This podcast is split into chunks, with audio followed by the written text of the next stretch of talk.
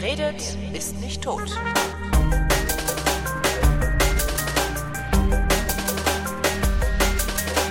Herzlich willkommen zum 13. Versuch, mit jedem von euch äh, auf die eine oder andere Weise mal gesprochen zu haben, wahrscheinlich am Telefon beziehungsweise am Skype. Ähm, hier sind die Ferngespräche Nummer 13. Ich bin Holger Klein und wir fangen direkt an. Und zwar mit Vincent. Hallo Vincent. Ja, hallo. Hörst du mich? Ja, ja, klingt doch gut dein Okay. Mikrofon. Du hast so Angst, du hast, du Wunderbar. hast eine Sorge gehabt, dass es nicht gut klingt. Aber ist okay. Genau. Wunderbar. Also witzigerweise, was ich, was ich festgestellt habe, ist, dass äh, die, ähm, die ähm, Handy-Headsets, also so die vom iPhone, diese Dinger und sowas, ne? die ein bisschen bessere Qualität äh, haben, also nicht die ganz Billo-Teile von der Tanke, ähm, also die mit ein bisschen besserer Qualität, die äh, klingen in der Regel besser als irgend so ein USB-Headset. Ja, also ich habe jetzt hier so ein USB-Headset dran. Hm? Das hört man. Ja. Immer irgendwie, USB-Headsets klingen aus irgendeinem Grund immer dumpf, als hättest du noch mal ein bisschen Watte zwischen dich und das Mikrofon gepackt irgendwie. Nee, also die Watte am Mikrofon ist auch irgendwie abhandengekommen. Also, Die Watte am Mikrofon hat natürlich einen richtigen Namen, sie heißt Popschutz. alles klar.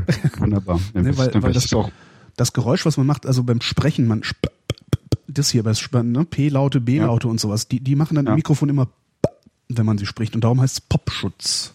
Manche nennen es auch Ah. Plopschutz, aber ich habe keine Ahnung, woher das Wort kommt. Wahrscheinlich wieder irgendwelche Journalisten, die es falsch verstanden und dann aufgeschrieben haben. Die anderen schreiben es ab, wie es so ist. Aber bevor ich jetzt weiter hier äh, äh, rumquatsche, müsstest du dir das Wort nehmen äh, oder ich erteile es dir. Hallo Vincent aus Berlin. Hallo. Ähm, was kann ich denn für dich tun? Nee, also ich habe mir äh, beim letzten Podcast ähm, gedacht, dass ich mich da auch mal eintrage, äh, beim halbautomatischen Einbeinigen. ja. Ähm, als dann nämlich das Thema aufkam, dass man in den USA an den, ja, im Grunde so am äh, Flughafen äh, so sehr stark kontrolliert wurde. Ja, so absurd halt, vor allen Dingen auch als, als das war, ähm, Annika war das, glaube ich, die das erzählt Genau, hat. ne? genau. Selbst wenn du Genau. auf Durchreise bist, wirst du behandelt, als würdest du Drogen, Waffen und Plutonium einführen wollen. Genau. Also und ähm, da musste ich doch irgendwie auch sehr doll an meine Reise oder eine meiner Reisen nach Israel denken. Ja, das soll ja auch richtig krass sein, ne? Ja. Ja, also ich bei der Einreise ist es noch einigermaßen okay. Ähm, da wird mal nur gefragt, wa- was man da macht und wo man hin will und wo man schläft und äh, ja, im Grunde wollen sie so den ganzen Reiseplan wissen.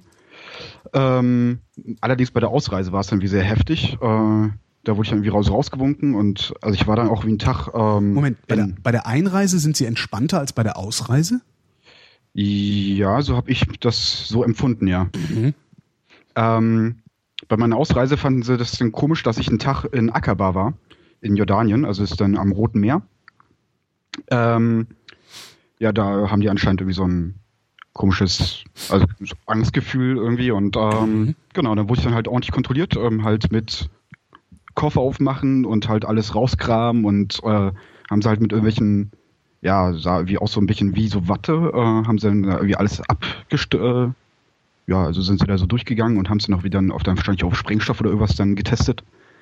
Die haben deinen deinen Kofferinhalt mit Watte abgetupft, als du ausreisen wolltest? Das finde ich aber mal richtig absurd. Ja, das haben sie gemacht und äh, haben dann noch meine elektronischen Geräte halt noch irgendwie dann begutachtet und dann hatten sie noch irgendwie so einen USB-Stick in der Hand und haben mich gefragt, was es ist und ich habe denen das halt gesagt, ja hier USB-Stick, äh, nee, nee, kennen wir nicht. Wo ich dann auch dachte, also es war halt vor, vor wie vielen Jahren war das? Vor fünf Jahren? Das ist doch lächerlich. Ich meine, die, die Easys, die haben doch äh, äh, eine riesige IT-Industrie, oder nicht? Die werden doch USB-Sticks kennen. Ja, also halt außerhalb von Tel Aviv gibt dann, äh, hat sich auch Google niedergelassen mit so einem riesengroßen, hässlichen Bau. Ja. Ähm, ja, nee, aber das war schon, war schon irgendwas zwischen interessant und beängstigend, die Erfahrung äh, bei der Ausreise äh, aus Israel. Und was haben die bei der Einreise mit dir gemacht? Ähm, bei der Einreise war es dann, da kommst du halt dann an so ein, am Flughafen von Tel Aviv, kommst du halt dann an so ein, ja, im Grunde wie an der, bei der Grenzkontrolle, nur halt dann mit, also halt auch welche Schalter und so, irgendwie so 10, 20 Stück. Mhm. Und ähm, da wirst du dann halt, halt abgefertigt, da fragen sie dich dann halt, ja, im Grunde fragen die dich nur welche Sachen. Äh, und äh, stellen dann halt alle Fragen zweimal und gucken halt, ob du dich da in irgendwas verstrickst und irgendwelche, ja, ja, ist halt irgendwie, die halt gerade was ausgedacht Hast du, hast. hast du das Gefühl, dass das, hast du das Gefühl, dass das sinnvolle Sicherheitsvorkehrungen sind oder ist das auch nur so eine, so eine Simulation wie an unseren Flughäfen? Ähm, ja, also das ist auf jeden Fall unsi also halt total sinnfrei, was sie da machen. Ähm, und dient eigentlich nur der Einschüchterung. Und haben, also halt so mehr so nach dem Prinzip Try and Error, vielleicht finden sie ja irgendwas. Also, ich hatte nicht das Gefühl, dass es wirklich äh, hilfreich sein könnte. Hattest du das also, Gefühl, dass die, dass die Leute, äh, die das machen, irgendwie kompetent sind? Weil das ist ja, das ist ja, was ich an unseren Flughäfen immer, äh, das Problem, was ich an unseren Flughäfen immer habe. Ich habe immer das Gefühl, ich habe, ich habe also nicht immer, aber zu, zu in 90 Prozent der Fälle habe ich das Gefühl, ich habe jemanden vor mir, der überhaupt nicht weiß, was er da tut, warum er das tut. Äh, äh, äh, ja, geschweige denn fehlerfrei aufschreiben kann, was er da tut, ähm, aber mir trotzdem erzählen will, er würde für meine Sicherheit sorgen. Ähm, also das, von den Personen kriegt man gar nicht so viel mit, weil die halt irgendwie alle gleich sind. Also die haben halt da wie so ein ja, so einen bestimmten Typ an, an Menschen setzen die dahin, die keinerlei Gesichtsausdruck haben, keinerlei mhm. äh, Emotionen, sondern halt einfach nur schön ihren Programmpunkt irgendwie, also halt dann Punkt für Punkt halt irgendwie abarbeiten. Ähm, also im Grunde könnten sie da auch irgendwelche, Com irgendwelche Computer mit Spracherkennung hinstellen. Naja, kriegen wir, kriegen wir jetzt Nacktscanner äh, überall und da können sie dann die Menschen wegrationalisieren. Die, die genau. piepen dann halt rum, wenn du irgendwie was hast oder wie auch immer die, die dann konfigurieren werden. Bin ich mal gespannt. Ja, das wird, glaube ich, sehr lustig werden. Wie lange warst du in Israel? War ich ja noch nie, ähm, ne? Ich muss da unbedingt mal hin. Ähm, es ist ein wunderschönes Land. Also ich war da zweimal, jeweils für zwei Wochen. Sagen halt äh, alle. Also sagen alle. Das ist irgendwie, das, das, das ist echt ärgerlich, dass ich da den Arsch noch nicht hingekriegt habe. Also halt beim ersten Mal, da war ich dann zu Ostern da. Mhm. Ähm, also meine Mutter äh, hat halt da gearbeitet als Deutschlehrerin, als äh, Deutsch als Fremdsprache und ähm, an der christlichen Schule für palästinensische Kinder. Mhm. Es war eine Mädchenschule. Und genau, also da war ich dann halt dann das erste Mal ähm, dann da, war ich noch relativ klein, ich glaube so 14, 15 sowas. Ähm, und bin dann halt auch mal wie Tag dann in, also es war halt dann in Jerusalem, in Westjerusalem, also halt der Isra eigentlich israelischen Seite offiziell. Ähm, und bin halt auch mal wie Tag da alleine rumgerannt, dann äh, durch die Innenstadt. Und es ist Jerusalem ist sehr verrückt. Also da sind mir auch welche Leute so in irgendwelchen weißen Gewändern mit so mit so mit so Perlen oder so ja mit mit mit mit so Blechen an den Gewändern halt wie so entlang gekommen, die dann ja wie anscheinend wie sie sich für Jesus gehalten haben.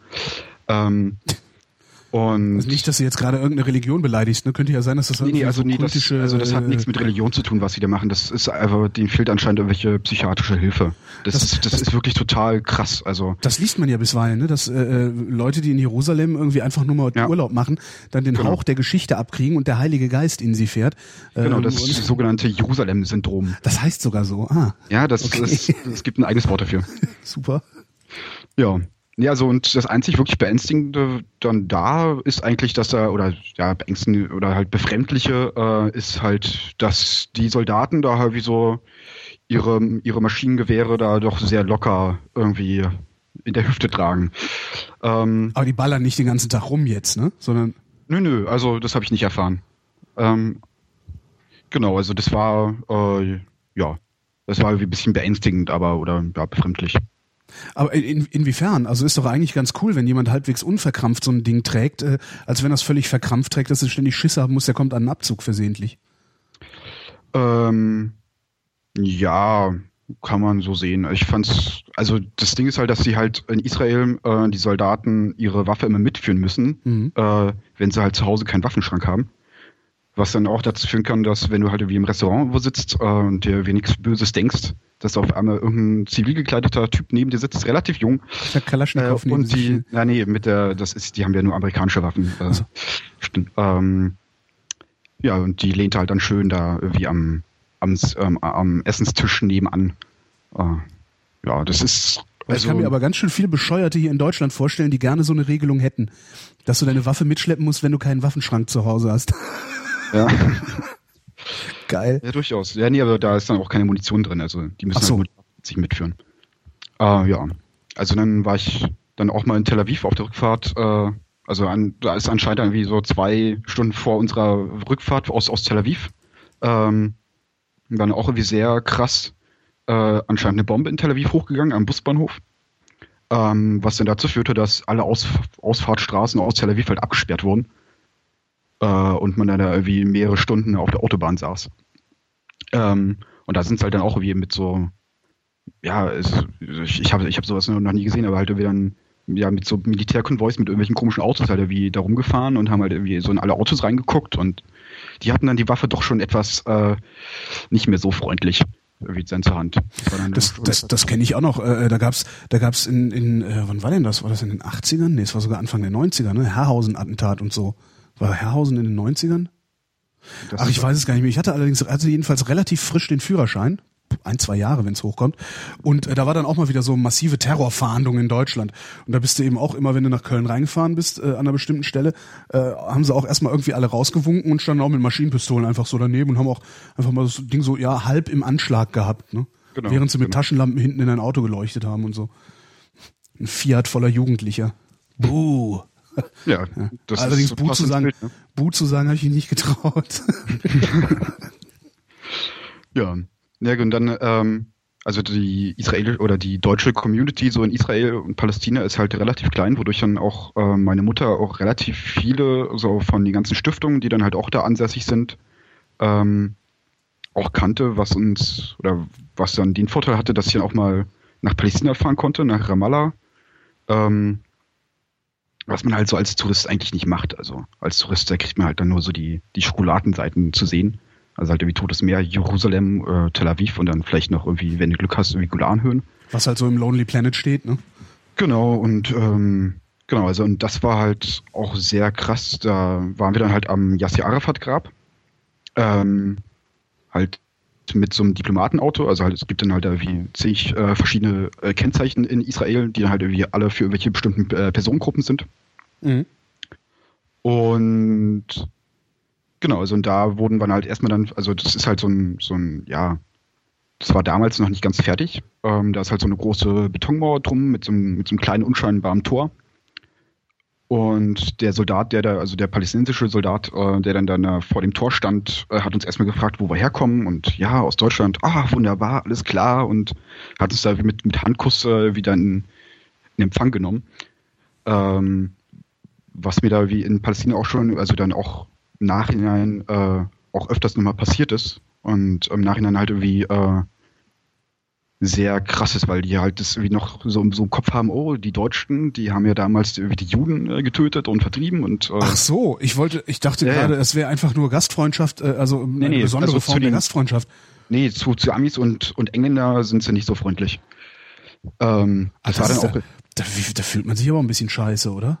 Ja, auf jeden Fall. Also es war in Ägypten war das auch so. Äh, da hat ja wie, wer war das, wie Rommel oder so was? Ja. Hat dann da wie den, in Anführungszeichen, Befreiungskrieg gegen die Engländer geführt. Mhm. Ähm, und da hast, haben die es auch noch so, so drin, dass die äh, ja, sehr gut auf Deutsch zu sprechen sind. Weil, äh, ich kann mir das überhaupt nicht vorstellen. Also die finden uns toll, weil wir fast die Juden beseitigt hätten. Genau. Wahnsinn. Ja. Es ist dann. Ähm, Obwohl, ja, das ist eigentlich, jetzt wissen wir, was wir mit unseren Nazis machen können, oder? Ja, die können wir Die können prima in Ägypten leben oder im Gazastreifen. Da fühlen sie sich bestimmt wohl. Ja, bestimmt. Wir können sich äh, wie dann mitten in der Wüste auch wie selbst in die, in die Luft sprengen dann. Genau. Gegenseitig. Ja, genau. Obwohl, dann können sie nicht mehr mit so Glatzen rumrennen, weil die Sonne so brennt und so ist auch was blöd, die armen Nazis. Ja, aber so viel, so viel kaputt gehen kann er ja nicht. Stimmt auch, ja, nur Haut. Ja. Mhm. Ähm, äh, war das jetzt beim ersten oder beim zweiten Mal, wo du da warst? Ähm, äh, beim Yasser Arafat Grab. Ja. Das war dann das erste Mal. Mhm. Das zweite Mal war ich äh, Weihnachten da. Äh, wann Weihnachten? Also, Weihnachten vor, also halt dann direkt Heiligabend war ich halt in Bijala, das ist dann so in Bethlehem. Mhm. Ähm, und Ostern, also da, also am ersten Mal oder beim ersten Mal war ich ja Ostern da, was dann schon in Jerusalem sehr krass ist, weil da halt die ganzen Touristen da durch die Stadt laufen. Irgendwie mit irgendwelchen, im Vorfeld, glaube ich, war das dann mit irgendwelchen Palmendingern da wie durch die Gassen gerannt sind. Mhm. Ähm, und einfach Menschenmassen über Menschenmassen. Äh, du würdest eigentlich noch weg. Und das wurde dann nochmal dann getoppt, Weihnachten in Bethlehem. Ähm, da waren wir dann halt auch in der, dann einen schönen Heiligabend in der Kirche in Bethlehem und das war, äh, ja, das war nochmal so eine Nummer schärfer. Weil da sind dann wirklich, ja, da kommst du einfach kein Stück weiter, wenn du dich durch die Massen durchboxt. Mhm. Ja, dann nehmen die das dann auch nochmal richtig ernst, ne? Nicht Ja. so, nicht so, wie nennt man die Supermarktchristen wie hier? So, ja, Ostern gehen wir mal in die Kirche. Sondern wenn du in Jerusalem in die Kirche gehst, äh, nee, in Bethlehem in die Kirche gehst, äh, ich glaube, da, da darfst du aber keine schlechten Scherze machen dann, ne? Äh, nö, glaub nicht. Aber du kannst ja auch, auch, du konntest halt auch irgendwie ziemlich leicht so in der Masse untertauchen. Das war dann, hast du glaube ich auch nichts zu befürchten. Mhm. Warst du an der Klagemauer? Ja. Genau, an der Klagemauer war ich auch. Ist das, Ähm, ist das cool? Naja. Weil man also, hat ja immer so romantische Vorstellungen. Also ich besitze von der Klagemauer ein Aquarell, das ein ein äh, ähm, ein ein, ein äh, bekannter also ein bekannter nein, ein mir bekannter Maler äh, aus Hannover gemalt hat und dem habe ich das abgekauft, weil ich das so schön finde und das so romantisch aussieht. Aber Ja. wer weiß, wie es da wirklich ist, ne? Naja, auf dem, äh, auf dem Bild würde, werden wahrscheinlich die zigtausend äh, Soldaten fehlen, die da noch dann davor stehen. Na, er hat er hat sehr viele Menschen dahin gemalt, ähm, aber das sind halt immer nur so so ganz kleine so Silhouetten halt. Also das Bild ist jetzt nicht sonderlich groß, äh, aber also das sind halt nur so Tupfen die Menschen. Das heißt, ich kann nicht erkennen, ob es sich um Soldaten, um äh, einen Touristen oder einen Orthodoxen handelt oder sowas. Also das äh, sieht man darauf nicht.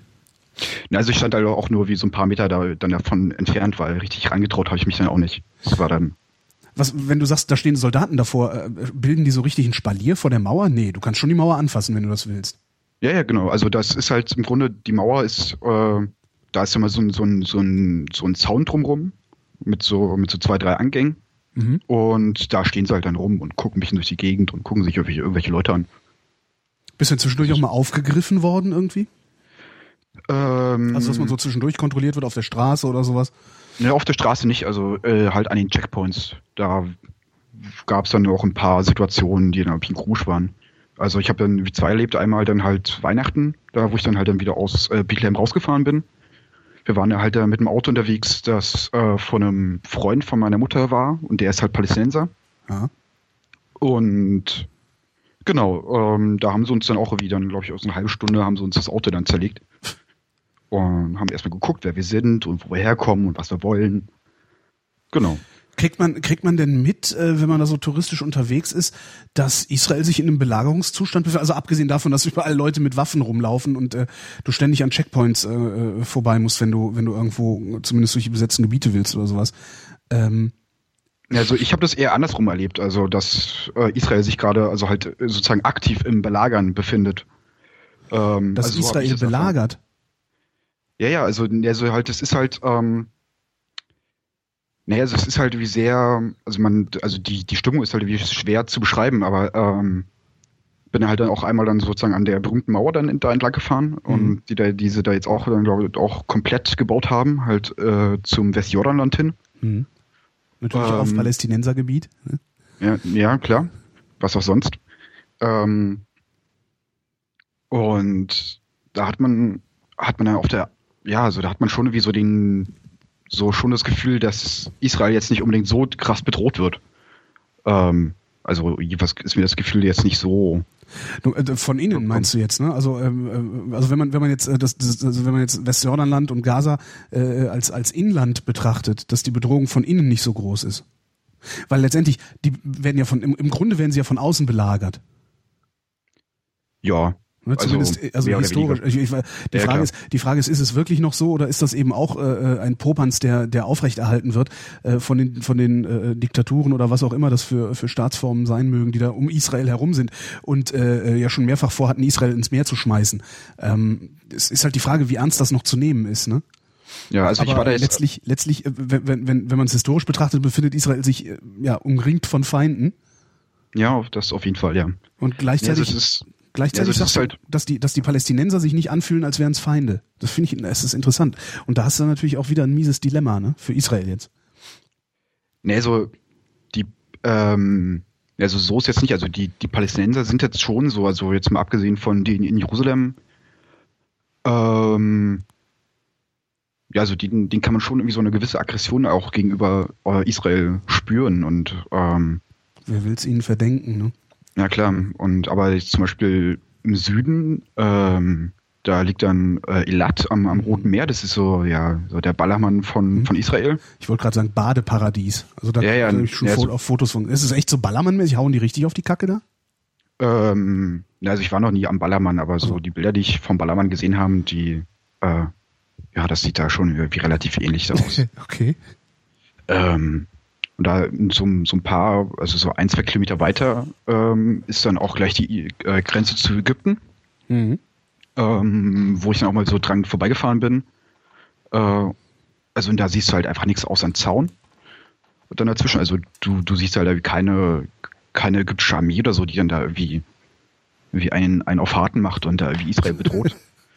Und ähm, bei Jordanien ist es auch nicht so. Also da ist halt auch noch irgendwie ein meterlanger Zaun und da fand, also die einzigen, die da rumfahren, sind halt entweder Touris, die dann halt äh, rüber nach Jordanien wollen, Mhm. oder halt israelische Soldaten, die da an der, am, am Zaun da irgendwie patrouillieren. Also, und Macht- im Norden, Macht eher einen friedlichen Eindruck also. ja, das macht eigentlich doch eher einen friedlichen Eindruck. Und gleichzeitig, äh, hast du irgendwas davon mitgekriegt? Also ich meine, gut, das ist jetzt ein paar Jahre her, aber äh, angeblich werden täglich Raketen von Gaza äh, aufs, aufs israelische, also auf, auf, wie heißt das ja, nach Israel geschossen. Ja. Ähm, kriegt man davon was mit? Also Also ich zweifle, dass es täglich ist. Also, ich, ich ähm, weiß es nicht, das ist so, was man so hört halt, ne? ja, also es werden, also es sind halt schon wie ab und zu fliegen da mal wie paar Raketen, äh, so, so ein paar Raketen drüber, aber das ist halt, also ähm, in der Nähe zu zum Gazastreifen hat Israel jetzt nicht, ist es jetzt ja nicht so krass bebaut. Mhm. Da ist ja so viel Agrarwirtschaft, wo sie halt dann wieder das ganze Wasser aus dem, aus dem Jordan, glaube ich, dann da sogar hinleiten. Ähm, und also so, so viel kann man da wie als Palästinenser jetzt nicht so ausrichten vom, vom Gazastreifen aus. Das ist immer so, naja, so mit Kanonen auf Spatzen geschossen. Mhm. Ähm, und ja. Ähm, wie ist denn deine Lösung für den äh, Palästina-Konflikt? Mh, keine Ahnung. ja, also auch, das ist auch das ganz ist- schön. Müsste man eigentlich, müsste man, das ist eigentlich ein Sendungsthema. Aber da kannst du natürlich Ja. ein ganz heißes Eisen, ne? Da hast du dann natürlich Ja. dann äh, äh, die eine Hälfte der Anrufer wird dann wahrscheinlich aus irgendwelchen komischen äh, äh, weiß ich was, konservativen, rechtskonservativen bestehen, die äh, äh, um jeden Preis äh, Israel verteidigen, egal was sie anstellen. Dann kommen die Antideutschen um die Ecke, die äh, noch heftiger verteidigen. Und dann kommen äh, äh, alle anderen, die äh, Israel ins Meer. Oh, das könnte ein Spaß werden. Ja, Ah, also, schlage ich mal, schlage ich mal vor für meine Radiosendung. Vielleicht, äh, vielleicht ist das auch ganz aufschlussreich. ob das so politisch korrekt bleibt. Ähm, ich gehe davon aus, dass die Redaktion es ablehnt, weil ihnen das zu heiß ist. Ja. Aber also fragen was ich, ja na klar. Was ich aber auch sehr interessant fand, war ähm, am Anfang, also vor meiner Reise, äh, das erste Mal nach Israel, ähm, war ich doch sehr pro-israelisch eingestellt. Mhm. ähm, aus dem einfachen, also es war halt dann, ja, da war ich ja noch wieder in 14, 15, so hatte halt dann diesen einfachen Gedankengang, oh, äh, hier gegen Nazis, also für die Juden und das heißt für Israel, äh, okay, fertig aus mit dem Mhm. Gedankengang. Ähm, als ich dann a- allerdings da war und dann auch die Menschen, also da auch dann Palästinenser erlebt habe und auch Israelis, ähm, bin ich da wieder nach zwei Wochen da rausgegangen äh, mit dem Gedanken, okay, du kannst eigentlich für, also eigentlich bist du für, für, für beide Seiten, aber du kannst dich auf keinen Fall wie für die eine oder andere Seite entscheiden. Das ist genau das Problem und das und das ist auch das das was ich so was ich in dieser ganzen äh, öffentlichen und teilöffentlichen Debatte hier in Deutschland auch immer so unangenehm finde ähm, diese Idioten die sich zu 100 Prozent auf die Seite Israels stellen und die Idioten, die sich zu 100 Prozent auf die Seite der Palästinenser stellen, weil die machen es sich richtig, richtig einfach. Also Ja. so richtig einfach. Ähm, und ich weiß noch nicht mehr. Ja, ich doch, ich, ich bleib mal dabei, dass es Idioten sind, weil man soll ja, man soll ja, äh, man soll ja nicht davon ausgehen, dass jemand ein Arschloch ist, äh, wenn Dummheit ausreicht, um äh, ein Verhalten zu erklären. Ähm, aber das ist tatsächlich ein Problem, ja. Das ist echt ein Problem. Ja.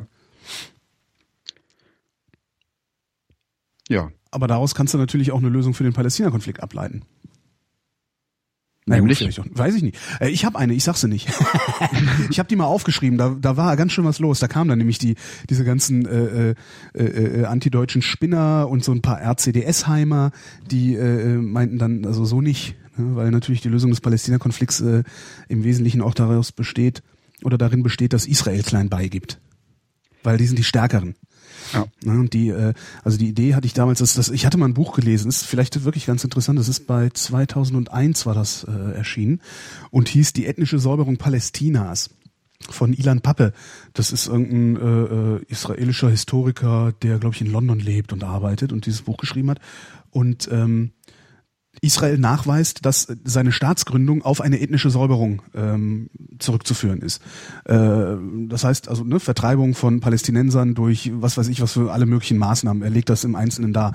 Und ähm, da habe ich dann irgendwann gedacht, das einfachste, also das, das einfachste und zugleich schmerzhafteste, ähm, was Israel unternehmen könnte, ist, die Palästinenser um Verzeihung zu bitten. Das ist natürlich un, ein, unglaublich äh, äh, äh schmerzhaft für die. Zu sagen, bitte verzeiht uns, dass wir das gemacht haben damals, aber jetzt sind wir hier und jetzt müssen wir es lösen. Und damit würden die nämlich die Palästinenser so sehr unter Zugzwang bringen, dass die einfach, was also wenn, wenn Israel sich hinstellt und sagt, bitte verzeiht uns, ja. und die ballern weiter mit Raketen, dann haben wir einen ja. Sieger in dieser Auseinandersetzung, dann haben wir einen moralischen Sieger in dieser Auseinandersetzung. Und das ist ja das Problem. Im Moment haben wir keinen moralischen Sieger. Ne? Wir haben eine, eine, eine wir haben den, den Staat Israel, der die Palästinenser unterdrückt, und zwar streckenweise äh, äh, so, dass man, so dass man äh, schreien möchte.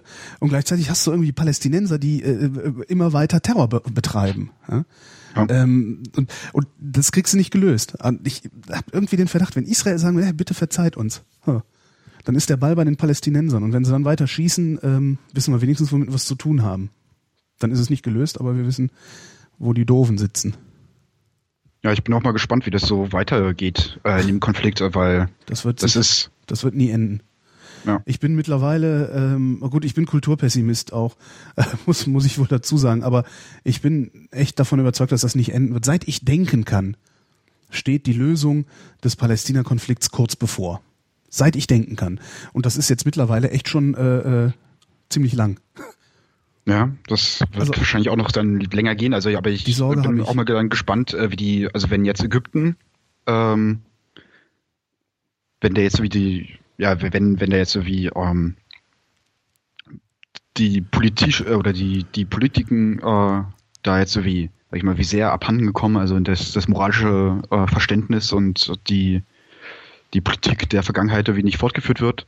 Ähm, ob es nicht wieder da zu einer kriegischen Auseinandersetzung zwischen Israel und Ägypten und äh, weiteren Nachbarn von Israel wie kommt. Ja, solange, solange Israel einigermaßen also die Füße stillhält, also das Problem hast du, hast ja dann immer noch mal diese komischen Hardliner äh, äh, Schwachmaten in Israel, die dann am liebsten einfach nur, weil es sein könnte, dass der Iran eventuell in Zukunft irgendetwas machen könnte, wenn er denn wollte, also ganz ganz vielen Möglichkeiten, also ganz ganz viele ja. Konjunktive äh, aneinandergereiht werden ähm, und daraus ableiten, dass man sofort einen Krieg gegen den Iran anfangen sollte. Äh, äh wenn die das machen machen, dann haben sie natürlich äh, ein großes moralisches Problem. Aber letztlich, wenn Ägypten Israel den Krieg erklärt und anfängt, anfängt da einzumarschieren, dann kriegt Ägypten auf die Fresse. Und zwar zu Recht. Ja. Also das ist ja, also das ist, äh, äh, mein, meine Wahrnehmung von Israel ist ungefähr so wie meine Wahrnehmung von Bayern. Ja?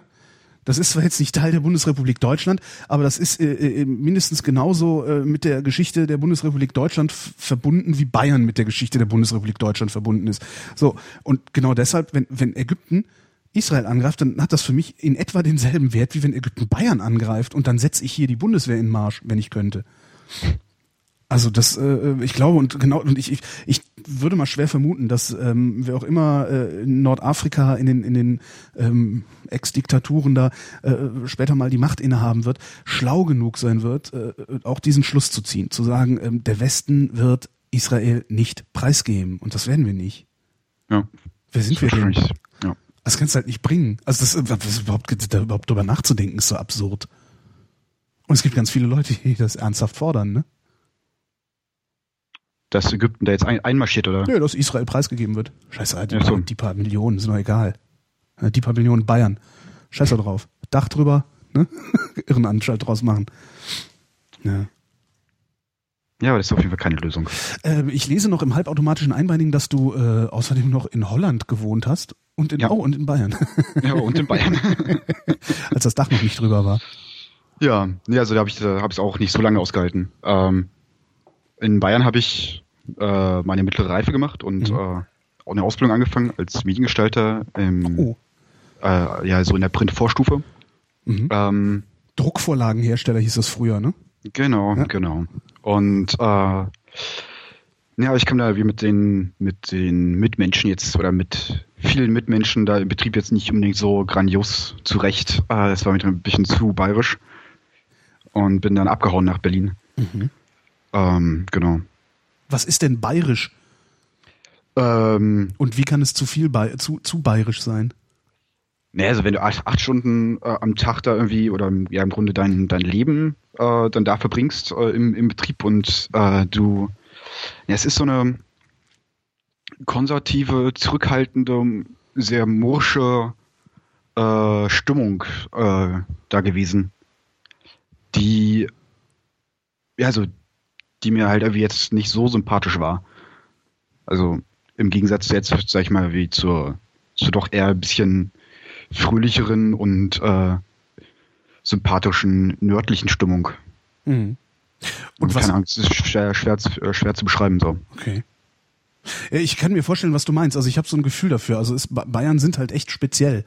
Ne? Darum, Ja. darum lacht man ja auch so sehr über die, ähm, weil sie eben selber nicht merken, wie speziell sie sind. Ähm, und in Holland, was hast du in Holland gemacht? In Holland war ich auch äh, mit meiner Mutter. Äh, die war da auch dann auch da äh, Lehrerin für Deutsch als Fremdsprache und äh, bin dann da mitgezogen. Da war ich sieben und bin dann halt auch noch da zur Grundschule gegangen. Ach so. Ja. Äh, Nochmal, von wann bis wann hast du in Holland gelebt? Bis zu welchem Lebensjahr? Äh, bis zu meinem zwölften Lebensjahr. Ah, okay, dann kann sich auch nicht mehr so gut dran erinnern, wie es da war. Ne? Nee, also es war schon, also na, so eine so eine Grundstimmung, aber ähm, also es ist halt ein bisschen, ja, die sind halt, also jedenfalls habe hab ich so in, in, in Erinnerung, dass sie nicht so verkrampft sind wie die Deutschen. Ähm, dass wir alles ein bisschen, das Leben ein bisschen lockerer nehmen. Ja, wenn man sich so anguckt, dass sie, da- dass sie da für eine komische Neonazi-Partei gewählt haben, hat man nicht mehr so den Eindruck, dass sie nicht so ganz, dass sie nicht so verkrampft sind wie wir, ne? Ja, ja, also ich, ich weiß diesen, nicht, also diesen Wilders. Ich, wenn ich mir diesen Wilders, diese Wilders-Partei angucke, äh, denke ich immer, äh, eigentlich, das ist ja auch so, ne, ja, die Holländer alle bekifft, alles so ein lustiges Völkchen. Ähm, ich bin ja in der Nähe der holländischen Grenze aufgewachsen, war auch häufig in Ja. Holland, habe eben auch immer diesen Eindruck gehabt, als wären die ja wesentlich entspannter als wir verkrampften äh, Deutschen. Äh, ja, wir haben keine äh, äh, Nazi-Partei in diesem Ausmaß, ne? Ja, stimmt natürlich. Und das finde ich, das finde ich eigentlich schon ganz, ganz, ganz witzig irgendwie. Also ausgerechnet die Holländer, habe ich gedacht, als dieser Idiot an die Macht gekommen ist. Ja. Ja, vielleicht ist es auch an, an, der, an der deutschen Grenze auch noch ein bisschen anders. Äh, Also ich habe da direkt an der deu- deutschen Grenze gewohnt, Mhm. in Enschede. Mhm. Ähm, da wo auch das Feuerwerksunglück war. Feuerwerkskörper, genau. Ja, also zu der Zeit habe ich auch gewohnt, ähm, aber zum Glück halt am, am Rande der Stadt. Und es kann natürlich sein, dass da noch so ein bisschen so die deutsche Mentalität noch ein bisschen herüberschwappt und äh, dass dann die davor bewahrt, äh, rechts zu wählen. Aber auch nur eine Vermutung. Auch nur eine Vermutung. Ja. Wir werden es wir werden's irgendwann vielleicht, äh, also vielleicht, vielleicht werden wir alt genug, dass äh, Historiker das mal analysieren können, was dieser Tage in Europa passiert. Weil äh, normal ist das nicht, finde ich immer so ein bisschen. Ja, Mensch, äh, äh, äh, Vincent. Dann würde ich jetzt mal den Hagen anrufen Ja, auf jeden Fall. und dazu stellen. Vielleicht will der, der hier auch noch die eine oder andere Frage stellen. Gerne. Weil letzt, also die, die Idee mit der Pausenmusik zwischen euch Anrufern, die ist nicht so gut angekommen beim letzten Mal, ist mir äh, aufgefallen. Was heißt, ist mir aufgefallen, haben sie mir gesagt. Ähm, und daraufhin habe ich gedacht, nee, dann mache ich das jetzt nicht mehr mit der Pausenmusik, außer wenn ich wirklich pinkeln muss. Äh, dann werde ich aber auch die Pinkelpause ankündigen. Hagen! Der kommt nicht. Der Herr Hagen will nicht. Hm. Ach schade, es hätte gerade so schön gepasst, weil ich Nazi-Partei gesagt und der Hagen auch unter anderem über äh, äh, das Wort Neonazi sprechen wollte. Schreibt er jedenfalls. Ich hoffe mal, dass der keiner ist. Ähm, Mann, geh doch ran da. Ja, was haben wir noch Themen, damit das irgendwie jetzt nicht hier so peinlich wird, äh, diese die die die peinliche Stille, weil schließlich ist es ja Ähm, zum Hören, da sollten ja keine Stille, Ja, ja, klar. sollte ja keine Stille Fall. passieren. Äh, richtig Team hätte ich jetzt auch nicht so Das ist richtig. blöd, ne? Ja. Ähm, warum hast du eigentlich dieses, das, das Druckvorlagenhersteller, also das, das Mediengestalterstudium ähm, nicht, äh, die, die Ausbildung nicht woanders weitergemacht? Ähm, weil ich dann hier oder mich dann dazu entschlossen hatte, hier in Berlin ähm, mein Fachabi dann zu machen Mhm. und dann zu studieren, was ich dann jetzt ja auch mache. Also ich studiere jetzt äh, Wirtschaftsmathematik und das ist halt so mit dem Fachabi ein bisschen schneller hinzukriegen, als dann auch noch wie zwei Jahre Ausbildung und nochmal ein Jahr äh, Fachabi ranzuhängen. Hm. Was schreibt er denn, der Hagen? Hagen schreibt Hilfbuck. ich glaube, der Hagen hat irgendeinen Bug. Das darf doch nicht wahr sein. Ja, dann hat er jetzt, dann hat er jetzt erstmal Pech gehabt. Äh, müssen wir mal gucken. Nee, das will ich auch nicht. Dann müssen wir mal gucken, was wir, was wir jetzt machen, weil ähm, ich glaube, hier passieren mehrere Sendungen parallel gerade, ähm, so dass wir relativ wenig äh, Teilnehmer haben heute Abend. Ich rufe jetzt einfach mal den Riot an und guck mal, ob der schon Bock hat. Ja, nee, hier funktioniert gar nichts. Bist du noch dran? Wer hat hier den Bug? Hab ich hier den Bug oder haben die anderen hier den Bug? Ach, das darf doch nicht wahr sein. Ähm, äh, ja, also der, der Hagen äh, informiert mich gerade darüber, dass ähm, es an Lion liegt, mit dem ich ja auch heute so meine Probleme hatte. Gucken wir einfach mal, ob Wright Burns schon da ist, weil der wollte auch was sagen und ich hatte ihm gesagt, er ist der Dritte, dann ist er jetzt halt der Zweite. Ähm, und den Vincent habe ich irgendwie, ich weiß auch nicht, Vincent, falls du das hörst, äh, nix für ungut. Ich glaube, ich habe dich rausgeschmissen. Das muss ich dann nachher irgendwie auch nochmal äh, in die Shownotes schreiben, dass die Sendung heute irgendwie kaputt ist.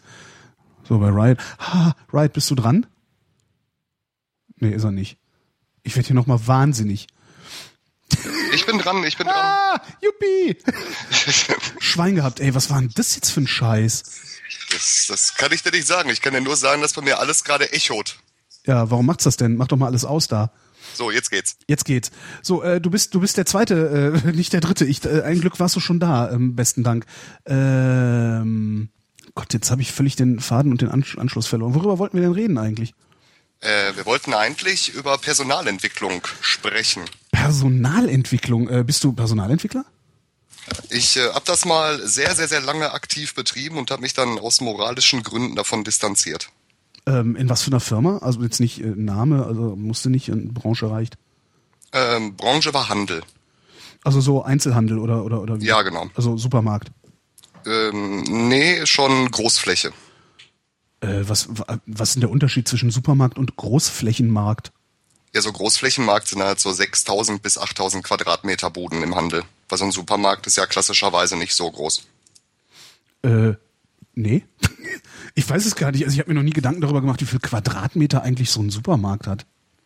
Ich weiß nicht, ich schätze mal so, also bei uns hier, die in der Ecke, die haben alle ja, so 1000, vielleicht auch zwei, aber das ist dann auch schon das Maximum. Walmart ist ja gescheitert. Stimmt, Walmart ist gescheitert. Habe ich neulich nochmal gedacht, weil äh, in Berlin hier gab es auch einen Walmart, aber der ist weg.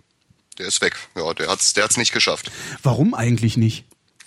Weil die sich nicht durchsetzen konnten aufgrund ihrer ganz, ganz dubiosen USA-Schacker-Mitarbeiterpolitik. Ach, die haben versucht, diese ganz, diesen ganzen Blödsinn morgens Lieder singen und alle hüpfen jetzt mal in Deutschland einzuführen oder was? Hm, Ja, unter anderem. Und die haben ja auch da so, äh, so super Vorlagen für die Mitarbeiter gehabt. So wenn äh, ein Kunde in deine Nähe kommt als Mitarbeiter, dann musst du den halt auf alle Sonderangebote hinweisen Was? und äh, ja, ja, ja. Ja, ja. Boah, nee, ey, real, das äh, Personenspam? Ja, ja. Boah, das geht ja, das geht ja überhaupt nicht, ne?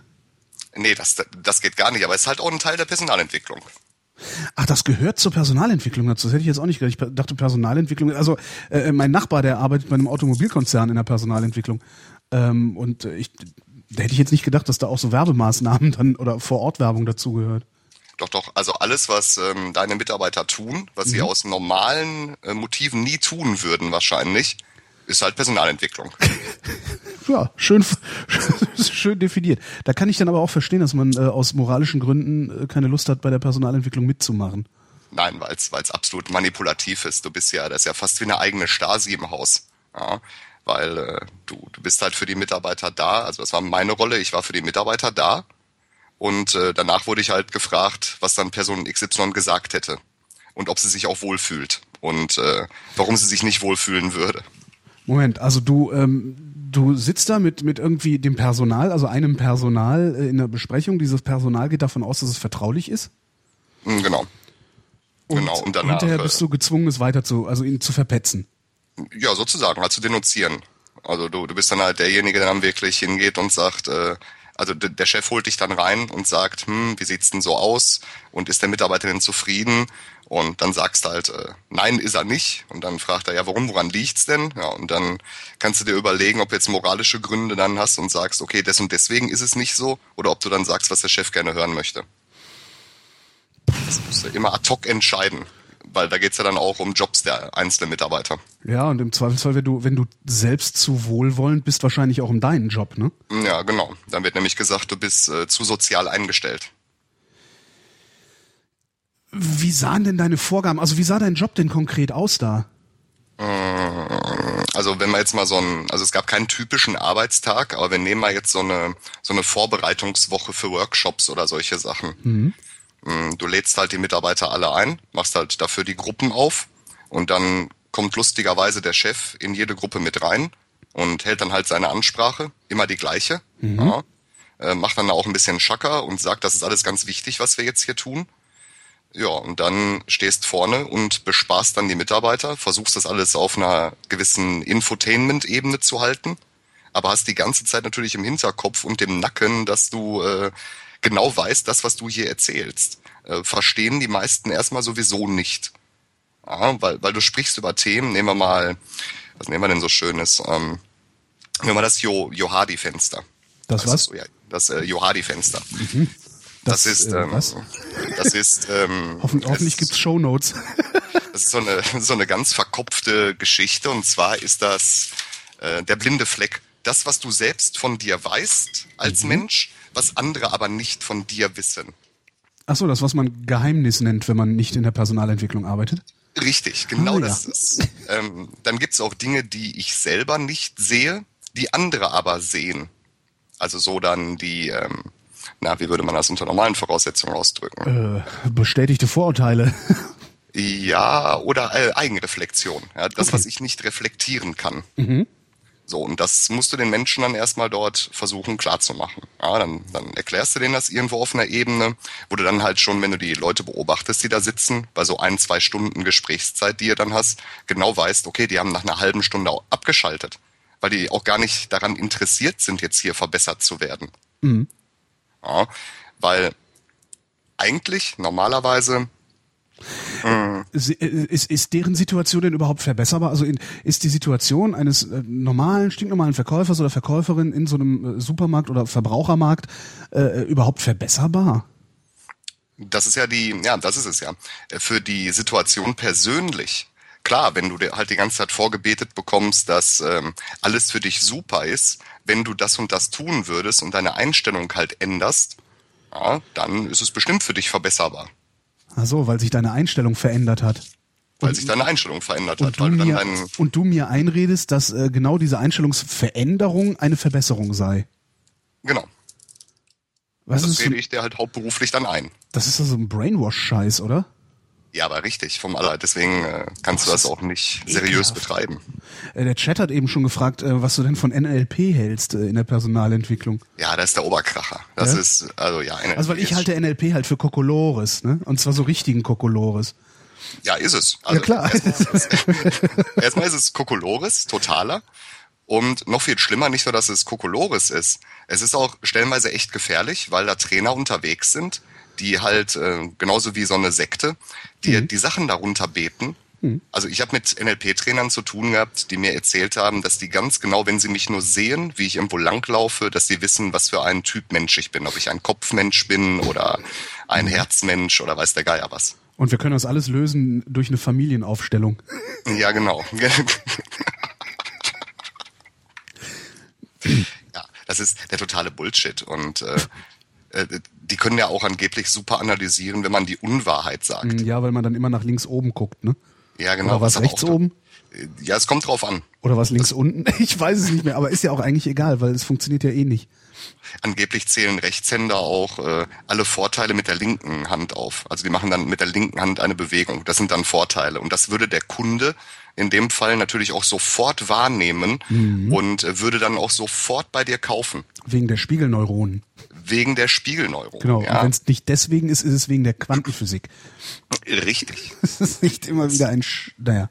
Es gibt dann ja auch so, so ganz schöne Sachen, ähm, und zwar dieses, wo du Spiegelneuronen gesagt hast. Mhm. Ähm, wenn man das Verhalten der Kunden spiegelt, dann hast du eine super hohe Abschlussquote, erzählen sie dir. Mhm. Also wenn du jetzt in den Laden kommst und du schaust dir, sagen wir mal, einen Fernseher an, ja, und dann kommt der Verkäufer und stellt sich genauso hin, wie du an dem Fernseher stehst. Ja. Da halte ich als erstes den Verkäufer für bescheuert, wenn er das macht. Richtig. Und das würde jeder. Also wir hatten so schöne Experimente. Ähm, und zwar hatten wir ein Experiment, da war ein NLP-Trainer in dem Haus, wo ich halt war. Und der war dann auf der Verkaufsfläche und sollte halt zeigen, was er kann. Und dann ist er halt hin zum Kunden und hat gesagt, ähm, schön, dass du da bist. Mein Name ist so und so. Wie darf ich dir dienen? Und das war bei uns hier im Ruhrgebiet. Und Das äh, dürfen, das darfst du, indem du mich siehst, du Affe. Ja, so ähnlich war's. Ja, genau so war's. Aber er hat dann auch so reagiert. Ja. Und äh, er fand das natürlich total scheiße, weil erstens willst du ja nicht per Du begrüßt werden Nee. als Kunde. Da geht mir bei Ikea schon immer so am Sack. Machen die das? Ja, Ikea duzt einen die ganze Zeit, auch in den Durchsagen. Du findest, hm, da, da, da. Ich habe mir denke, nee, so nicht, Freunde. Ah, okay. okay. Das, das ist ätzend. Das ist ätzend. Ja, Ja, also, so, so agieren die. ähm, ist das auch bei deinem Chef angekommen? Also hat er auch gesagt, hier, äh, Herr Burns, ähm, äh, benutzen Sie mal NLP? Ähm, nein, weil er selber da nicht so, also wenn du für die Firmen, wo ich gearbeitet habe, arbeitest, dann verlassen die sich darauf, dass du selber so unglaublich Agent bist und ganz genau weißt, äh, welche Maßnahmen du halt brauchst. Ah ja. Ja, da verlassen die sich ja drauf. Die vertrauen dir, dass du schon die richtigen Maßnahmen und Mittel an der Hand hast. Ähm, aber jeder wäre dem aufgeschlossen. Also hätte ich jetzt gesagt, NLP ist total super, äh, das machen wir jetzt alle mal hier gemeinsam, dann hätten die auch gesagt, ja, das ist total klasse. Das, das, das sagt man doch, eigentlich kann man doch mal das doch mal schön ausnutzen und so Fnorde pflanzen irgendwie und, und hingehen und denen so äh, äh, bioneuroistische Programmierung verkaufen oder irgend so Scheißdreck. Das muss dem ja einfach nur irgendeinen Namen geben. Dann fressen die Was? den Schluss. Ja, aber das gibt's ja leider alles schon. Das ist ja das stimmt, Verrückte. das gibt's alles schon. Du hast ja in dieser Trainerszene und Ja, in ja. dieser Coaching-Szene, ey, da hast du Leute rumlaufen, die auch viel, viel, viel aus dem esoterischen Milieu dann dabei kommen. Das meiste ist ja Esoterik da, da in dieser in dieser Szene. Das ist ja echt problematisch. Also ähm, ich, ich habe mich da ja auch äh, ein bisschen rumgetrieben. Ich, ich habe ja dieses äh, Nichtraucher. Ich kann ja Leuten das Rauchen ausreden. Ne? Ähm, das habe ich immer beibringen lassen äh, von von den Leuten, die mir das ausgeredet haben. Das funktioniert echt gut, muss man einfach mal sagen. Also ich, ich rühme mich immer noch, dass ich das äh, äh, ähm, einem Bekannten am Kneipentisch ausgeredet habe. Ja? Das hat das hat funktioniert. Ich habe mit dem Abend an der Kneipen, am Kneipentisch gesessen, so beiläufig geredet und Bier getrunken und danach haben wir mit dem Rauchen aufgehört. Ähm, da gibt's das Problem ist halt, es gibt echt so ein paar echt seriöse Typen darunter, die auch echt geile Ideen haben und gefühlt 95% Schwachsinn. Ja, ich glaube, es ist, also ich würde eher sagen, es ist ein Prozent mit wirklich guten Ideen und äh, 99 Prozent totaler Schwachsinn. Ich wollte wohlwollend sein. Das darfst du in der Szene nicht, glaube ich. Ja, und, Das- das kannst und, du da nicht. Und dadurch, dass ich, dass ich eben, da- dadurch, dass ich das, dass ich dann mit dieser Ausbildung gemacht habe, äh, ich, habe ich halt ein paar Bekannte aus dieser Szene und sowas, äh, ähm, die ich glücklicherweise alle für seriös halte, ähm, die auch zum Teil ganz lustige Sachen machen. Ähm, aber was ich da, ich war da mal auf so ein paar Veranstaltungen, da gibt's ja dann so komische Dachverbände, ne, so, äh, äh, so Speakers, bla bla bla irgendwie. Und äh, da war ich auf ein paar Veranstaltungen, die absurd viel Eintritt kosten, ähm, was ich glücklicherweise absetzen konnte und äh, eben eine total verarsche sind, ne? Also das, das ist irgendwie, das, das, du hast dann streckenweise, man kann es überhaupt nicht, man kann es eigentlich überhaupt nicht so richtig beschreiben und fassen, äh, weil im, im Grunde hast du es da mit einem permanenten Initiationsritual zu tun, auf irgendeinen anderen Fehlschluss, den wieder mal jemand gemacht hat, weil er denkt, oh, hm, wenn der Hahn kräht, geht die Sonne auf, ne? So. Da kann man doch was draus machen. Ja, da kann ich mir den ganzen Tag drüber, drüber amüsieren über dieses Zeug. Ja, vor allem, äh, es gibt da ja auch so, also gerade bei, bei den Trainern, die ganz dubios sind, die machen dann so Beispiele einfach bildhaft. Ähm, es gibt einen, den, den müsste ich mal nachreichen, der ist besonders toll. Der hält Vorträge und seine Essenz der Vorträge besteht daraus, wie er eine Flasche Wasser auskippt und äh, daran halt erklärt, dass man so kein Geld sparen kann. Äh, Ja, genau. oh. Genau. Und der nimmt dann halt einen Schweineeintritt und der ist auch echt gut besucht und der kann einfach nur reden. Ja. Aber es, es überprüft niemand mehr kritisch, was er da sagt, weil es ja auch so viel Geld gekostet hat, was er da tut.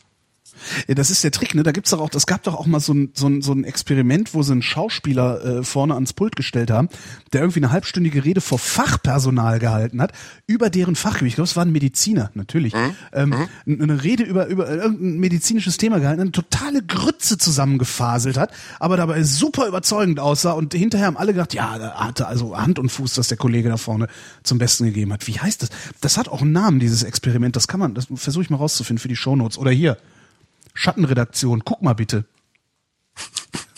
Das muss doch irgendwie gehen. Wie hieß das, dieses, dieses äh, äh, Grütze-Experiment, schreibe ich mir mal auf.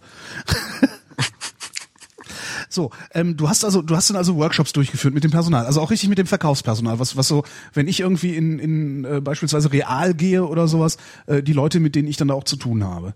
Jupp. Genau mit denen. Ähm, also mit dem Verkaufspersonal und auch mit den Führungskräften, also den Abteilungsleitern oder den Vorgesetzten der Hebel. Warte, äh, Skype spratzt gerade wieder.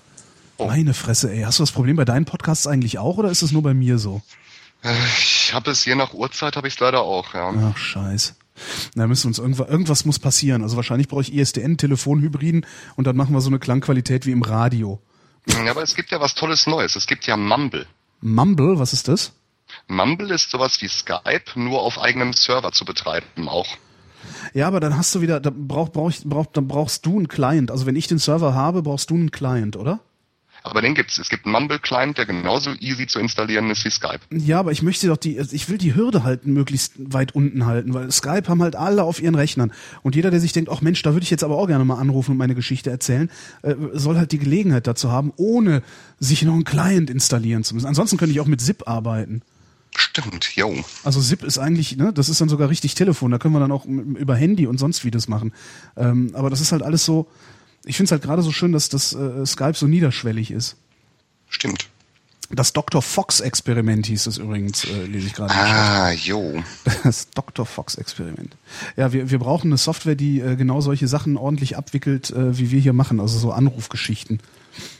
Aber ich, bin mal, ich gehe mir davon aus, dass Frank Kohlhepp, der den halbautomatischen Einbeinigen gecodet hat, sowieso schon heimlich im Keller daran sitzt, irgendwie den großen Wurf zu programmieren und uns dann hinterher für viel Geld zu verkaufen.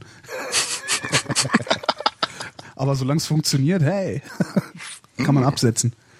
Zurück, zurück zum äh, Personalmanagement, nee, zur Personalentwicklung. Mhm. So, bist du dann, bist du dann auch die Märkte abgefahren und hast irgendwie nach dem Rechten gesehen? Ähm, nee, ich hatte ein Stammhaus gehabt und in dem Stammhaus habe ich dann äh, vier Jahre rumgedoktert. Am offenen Herzen operiert. Mit wie vielen Mitarbeitern? Also an, an wie vielen äh, Mitarbeitern hast du operiert? Äh, 120. Haben die dich gemocht? Äh, ja, weil ich, klar, weil ich, ähm, weil ich es, ja, wie soll man sagen, also sehr sozial vertreten habe, weil, weil ich einfach davon ausgehe, du hast halt nicht viele Hebel in einer Organisation, du hast halt nur den Mitarbeiter als Hebel und insbesondere wenn es um den Verkauf von Artikeln geht, da hast du halt nur den Mitarbeiter als Hebel. Gut, du kannst Werbung machen, du kannst unglaublich viel in Ambiente investieren, aber im Endeffekt einer muss ja die Sachen verkaufen und da hast du nur den Hebel.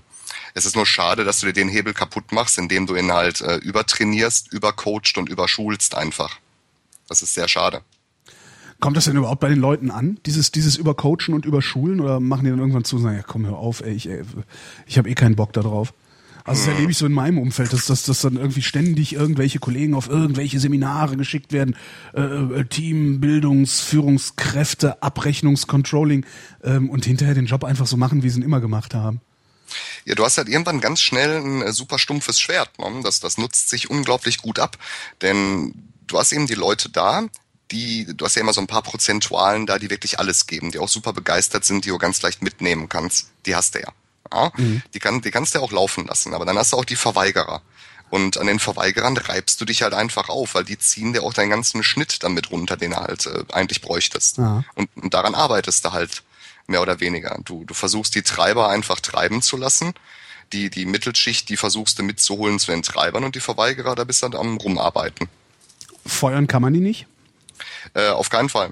Auf keinen Fall, weil Verweigerer heißt ja jetzt nicht, dass die den ganzen Tag in der Ecke stehen, sondern einfach ihr Ding machen. Mhm. Und ihr Ding ist mit Sicherheit ein gutes Ding. Nur weil der Geschäftsführer oder der Chef halt meint, es sei kein gutes Ding, äh, was dem stellenweise auch gar nicht zusteht, zu beurteilen ja, weil der halt an Dingen misst, die einfach so auch nicht messbar sind. Verhalten ist ja nun mal jetzt kein unbedingtes super Maß, was du da ansetzen kannst. Ja, vor allen Dingen ist gut oder schlecht eine Kategorie, die sich jeder selbst äh, aussucht, ne? also die jeder selbst mit Inhalt füllt. Ja, richtig. Und wenn du halt anfängst rumzudoktern und du machst dann äh, Leute, die, du kannst ja auch gute Leute schnell zu Verweigerern machen. Das kommt dann auch dabei. Der Grad ist ja super schmal bei dem, was du tust. Echt? Worauf muss man da achten? Mm, Ja gut, wenn du jetzt jemand hast, der gut performt und von dem du halt immer mehr willst, also du presst halt immer weiter aus, dann hast du ruckzuck einen Verweigerer, der dir einfach sagt, okay, ähm, mehr kann ich jetzt nicht. Und wenn du doch mehr erwartest oder mehr Flexibilität, wenn du neue Prozesse einführst. Ähm, in der Branche, wo ich war, kannst du davon ausgehen, dass alles, was du geschult hast, nach einem halben Jahr komplett im Eimer sein kann, weil es nicht mehr wichtig oder richtig ist. Krass. Was für Märkte waren das denn? Was für eine Branche? Verbraucher oder, oder Elektro oder was war das? Ja, eine Elektro, Elektro-Großfläche. alles ja. klar. Ja. Und erstmal, weil die Geräte ruckzuck überholt sind. Ja. Ja.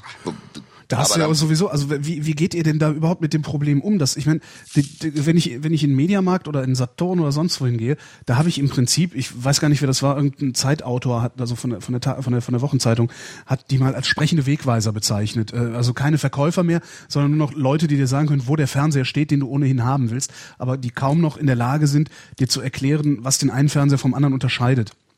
Ja, Ähm. genau, da würde ich dann jetzt ins Spiel kommen. Ah, okay. Ja, das wäre jetzt mein, meine, äh, meine Spielwiese, wo ich dann einfach an die, an die Warenkunde rangehe und dann dafür die Portale halt aufbaue. Also du hast dann so die Möglichkeiten, E-Learning zu betreiben. Ja. Dann hast du halt äh, sozusagen so eine, so eine, äh, so eine E-Learning-Plattform, wo halt die neuesten Datenblätter der Industrie reingeladen werden und die Features der neuen Fernseher dann als Beispiel erklärt werden. Und dann musst du den Leuten das schmackhaft machen. Dass sie sich in ihrer Freizeit auch noch diese Videos angucken. Genau, dass sie sich in ihrer Freizeit mit dem auch noch auseinandersetzen. Das, das, das, das ist ja auch wieder ein, ein ganz schwieriger Punkt. Ja, klar. Ich meine, äh, äh, die kriegen die Überstunden sowieso nicht bezahlt, die sie jeden Tag machen. Ne? ja richtig. Das ist ja, also die, die, die, die Realität in, in gerade in diesen Dienstleistungsecken, äh, äh, ist, das ist ja eine ganz grauenhafte. Ne? Also mag ja sein, dass es neulich noch ein Interview gehört mit so einer äh, Putzfrauen-Gewerkschaftsfunktionärin, die auch sagte, ja, das ist jetzt zwar ganz toll, dass wir jetzt einen Mindestlohn haben, aber jetzt werden pro Stunde 500 Quadratmeter zu reinigende Fläche kalkuliert. Das ist nicht zu schaffen in einer Stunde und darum machen wir halt unbezahlte Überstunden und damit ist der Mindestlohn wieder im Arsch. Und ich könnte mir sehr gut vorstellen, dass das im Einzelhandel oder eben diesem Großflächenhandel äh, auch nicht anders aussieht. Ähm, ja, würde ich jetzt nur an einer Stelle gegenhalten wollen, weil da, wo ich gearbeitet habe, war es alles sauber. Also Ah. es war äh, sauber in Form von, wie die Stunden halt bezahlt wurden und wie die Leute generell entlohnt wurden. Also da, da gab es jetzt nicht so unschöne Sachen, wie eben halt auch in Walmart passiert sind. Mhm. Ist das, äh, ist das denn bei dir konzernweit so gewesen oder viel, nur, nur bezogen auf deine Filiale? Nee, konzernweit. Konzernweit. Konzernweit. Also da kann ich sagen, es war ein sehr fairer Konzern. Also so was Entlohnung und Stunden angeht, das war nie das Problem. Aber das brauchst du auch als Basis. Also dann brauchst du auch keine Personalentwicklung meiner Meinung nach mehr. wenn das, wenn das Grundgerüst schon nicht stimmt und die Leute unbezahlte Überstunden aufbauen und unter widrigen Voraussetzungen arbeiten müssen, weil es dunkel oder kalt ist, dann brauchst du auch keine Personalentwicklung mehr. Guter Punkt, ja, ja, stimmt. Ähm, ich würde einmal den Punkt hier vom Thorsten aus dem Chat aufgreifen wollen, Nur zu. weil er diese, diese Killerthese reingeschmissen hat, dass Verkäufer wie Kellerasseln sind. Da wäre jetzt äh, meine erste Frage, wie sind denn Kellerasseln? Äh, ja, sobald das Licht angeht, laufen sie halt weg. Ach so, Beziehungsweise sobald ein, ja, genau. genau. sobald ein Kunde kommt, gehen die halt stiften. Ja. Ähm, ist nur bedingt richtig. Also ich würde jeden einladen, eine Woche lang mal diesen Job zu machen in der Dienstleistungsbranche im Verkauf. Und wer danach dann immer noch sagt, äh, ich war für jeden Kunden da und ich habe immer die richtige Aussage getroffen und ich habe volle Dienstleistungsbereitschaft gezeigt, der, der ist entweder geborener Verkäufer oder der lügt. Da gehen wir davon aus, dass er lügt, ne? Weil, ja, weil es einfach nicht geht. Es gibt Leute, die können das. Ja, definitiv. Die können auf jeden Kunden offen zugehen und können dann da alles geben. Aber es gibt halt viele Menschen, die im Handel auch die letzte Chance sehen. Das kommt ja auch noch dabei. Ja, ich will jetzt nicht sagen, dass da nur gestrandete Persönlichkeiten arbeiten. Das will ich gar nicht sagen. Aber es ist für viele eine Chance und manchmal auch die letzte Chance. Lässt sich feststellen, für wen das äh, oft die letzte Chance ist? Also bestimmte, Äh. sind das bestimmte Berufsstände, die woanders wegrationalisiert werden oder so? Ähm, kann ich nur vom Ruhrgebiet sprechen, Ja. weil wir ja hier im Ruhrgebiet natürlich ein Zechensterben hatten. Ja, ihr seid im Grunde, ihr seid, ihr seid, ihr seid so dran wie Ostdeutschland, ne? Ja, genau, fast. Also von der, von der Struktur ist es äh, echt dramatisch. Ja, das Einzige, was ihr habt, ist, ihr könnt schnell über die Grenze fahren und da legal was zu kiffen holen. Das kann man in Ostdeutschland nicht so gut. Aber sonst, Wie geht das denn nicht von, von Ostdeutschland rüber? Ist doch auch. Äh, ja, aber nicht legal. ja, gut, okay, ja. Mm. so, Streichholz funktioniert. Ähm, ja, also das ist halt die, die Branche, die da oft angestrandet und angespült wird. Du hast halt viele ehemalige Bergleute. Wie werden die denn geschult auf äh, die neue Herausforderung? Ja, auch da kommst du als Personalentwickler wieder ins Spiel rein, wo dann eben ein Umdenken irgendwo äh, versuchst zu, und das ist eben das Problem, zu erzwingen, in mhm. Anführungszeichen. Weil du ja schon an die Basis dessen rangehst, was einen Menschen motiviert, als Beispiel. Mhm. Ja, oder welches, welches Weltbild er dann stellenweise auch hat. Welche Auffassung er von Arbeit hat, äh, von Pünktlichkeit und von Strukturen, die du halt brauchst. Also jemand, der gut ein Stück Kohle aus dem Fels kloppen kann, der kann auch lange nicht gut mit dem Kunden umgehen, logischerweise. Äh, wahrscheinlich kann er das gar nicht, oder? Ich meine, es sind ja zwei prinzipiell äh, verschiedene Herangehensweisen an, an, ja, an seine Erwerbstätigkeit.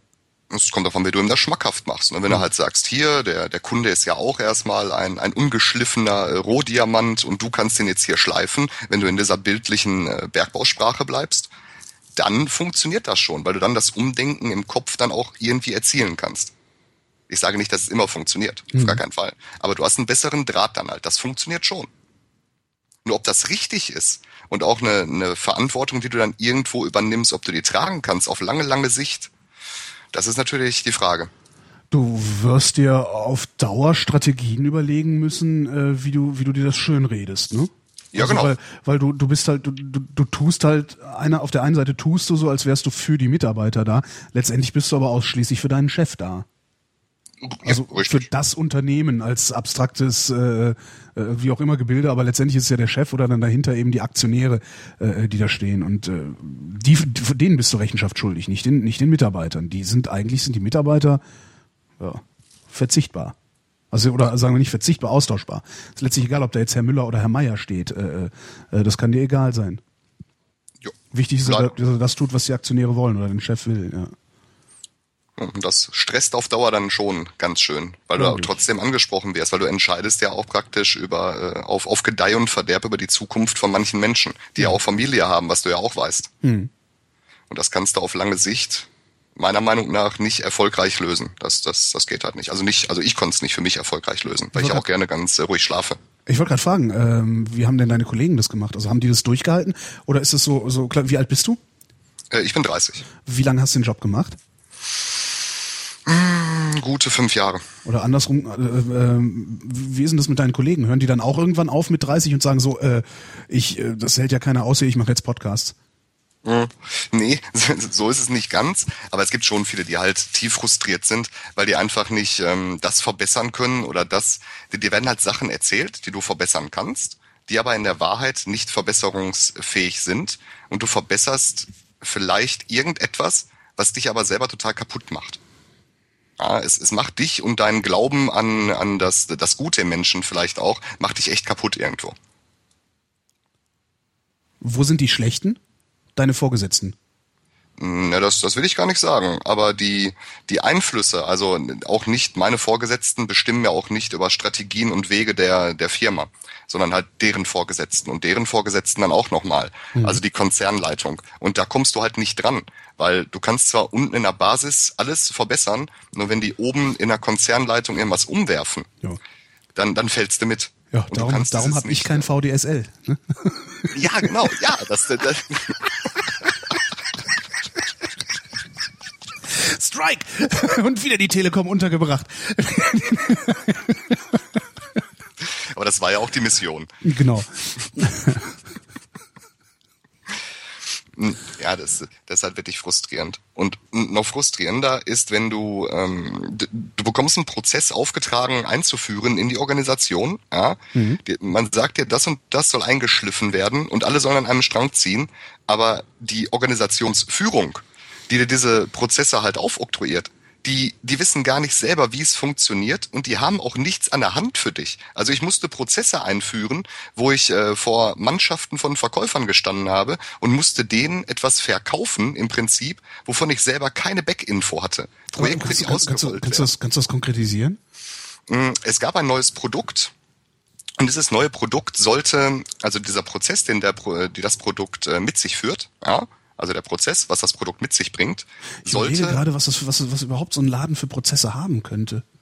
Oh, viel. Mach, viel, mal, mach mal noch kleinteiliger. Wir haben ja Zeit. Bis neun haben wir Zeit, dann muss ich zum Flughafen meine Freundin abholen. Ah, okay. ähm, Also du hast einen, einen Prozess, und zwar sagen wir mal Belegfluss. Ja, Belegfluss heißt, das, was du bei dem ähm, Verkäufer bekommst, ist ja meistens ein, ein großer Beleg, eine Quittung, die du bekommst, die du dann an der Kasse bezahlst. Stimmt, ja. Ja. Mhm. Und dieser Prozess alleine, der für dich als Kunde jetzt nicht spürbar wichtig oder irgendwas ist, hat einen Rattenschwanz von Nebenprozessen mit hinten dran, sowohl für die Buchhaltung als auch für die Verkäuferstatistik, als ähm, auch, dass du an diesen Belegen vieles einstellen kannst.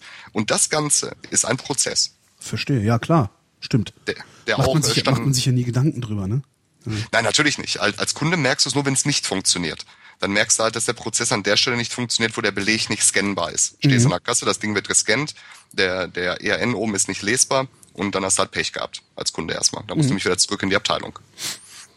Und es ging konkret darum, dass wir ein neues Produkt äh, hätten ausrollen sollen. Den Namen des Produkts darf ich nicht nennen, aber ähm, es ging darum, dass wenn du etwas kaufst, noch etwas hättest hinzukaufen können. Ja. Und das sollte den Verkäufern geschult werden, wie da erstmal der Belegablauf ist, also was die tun müssen, wo die in der Warenwirtschaft klicken müssen, damit das passiert.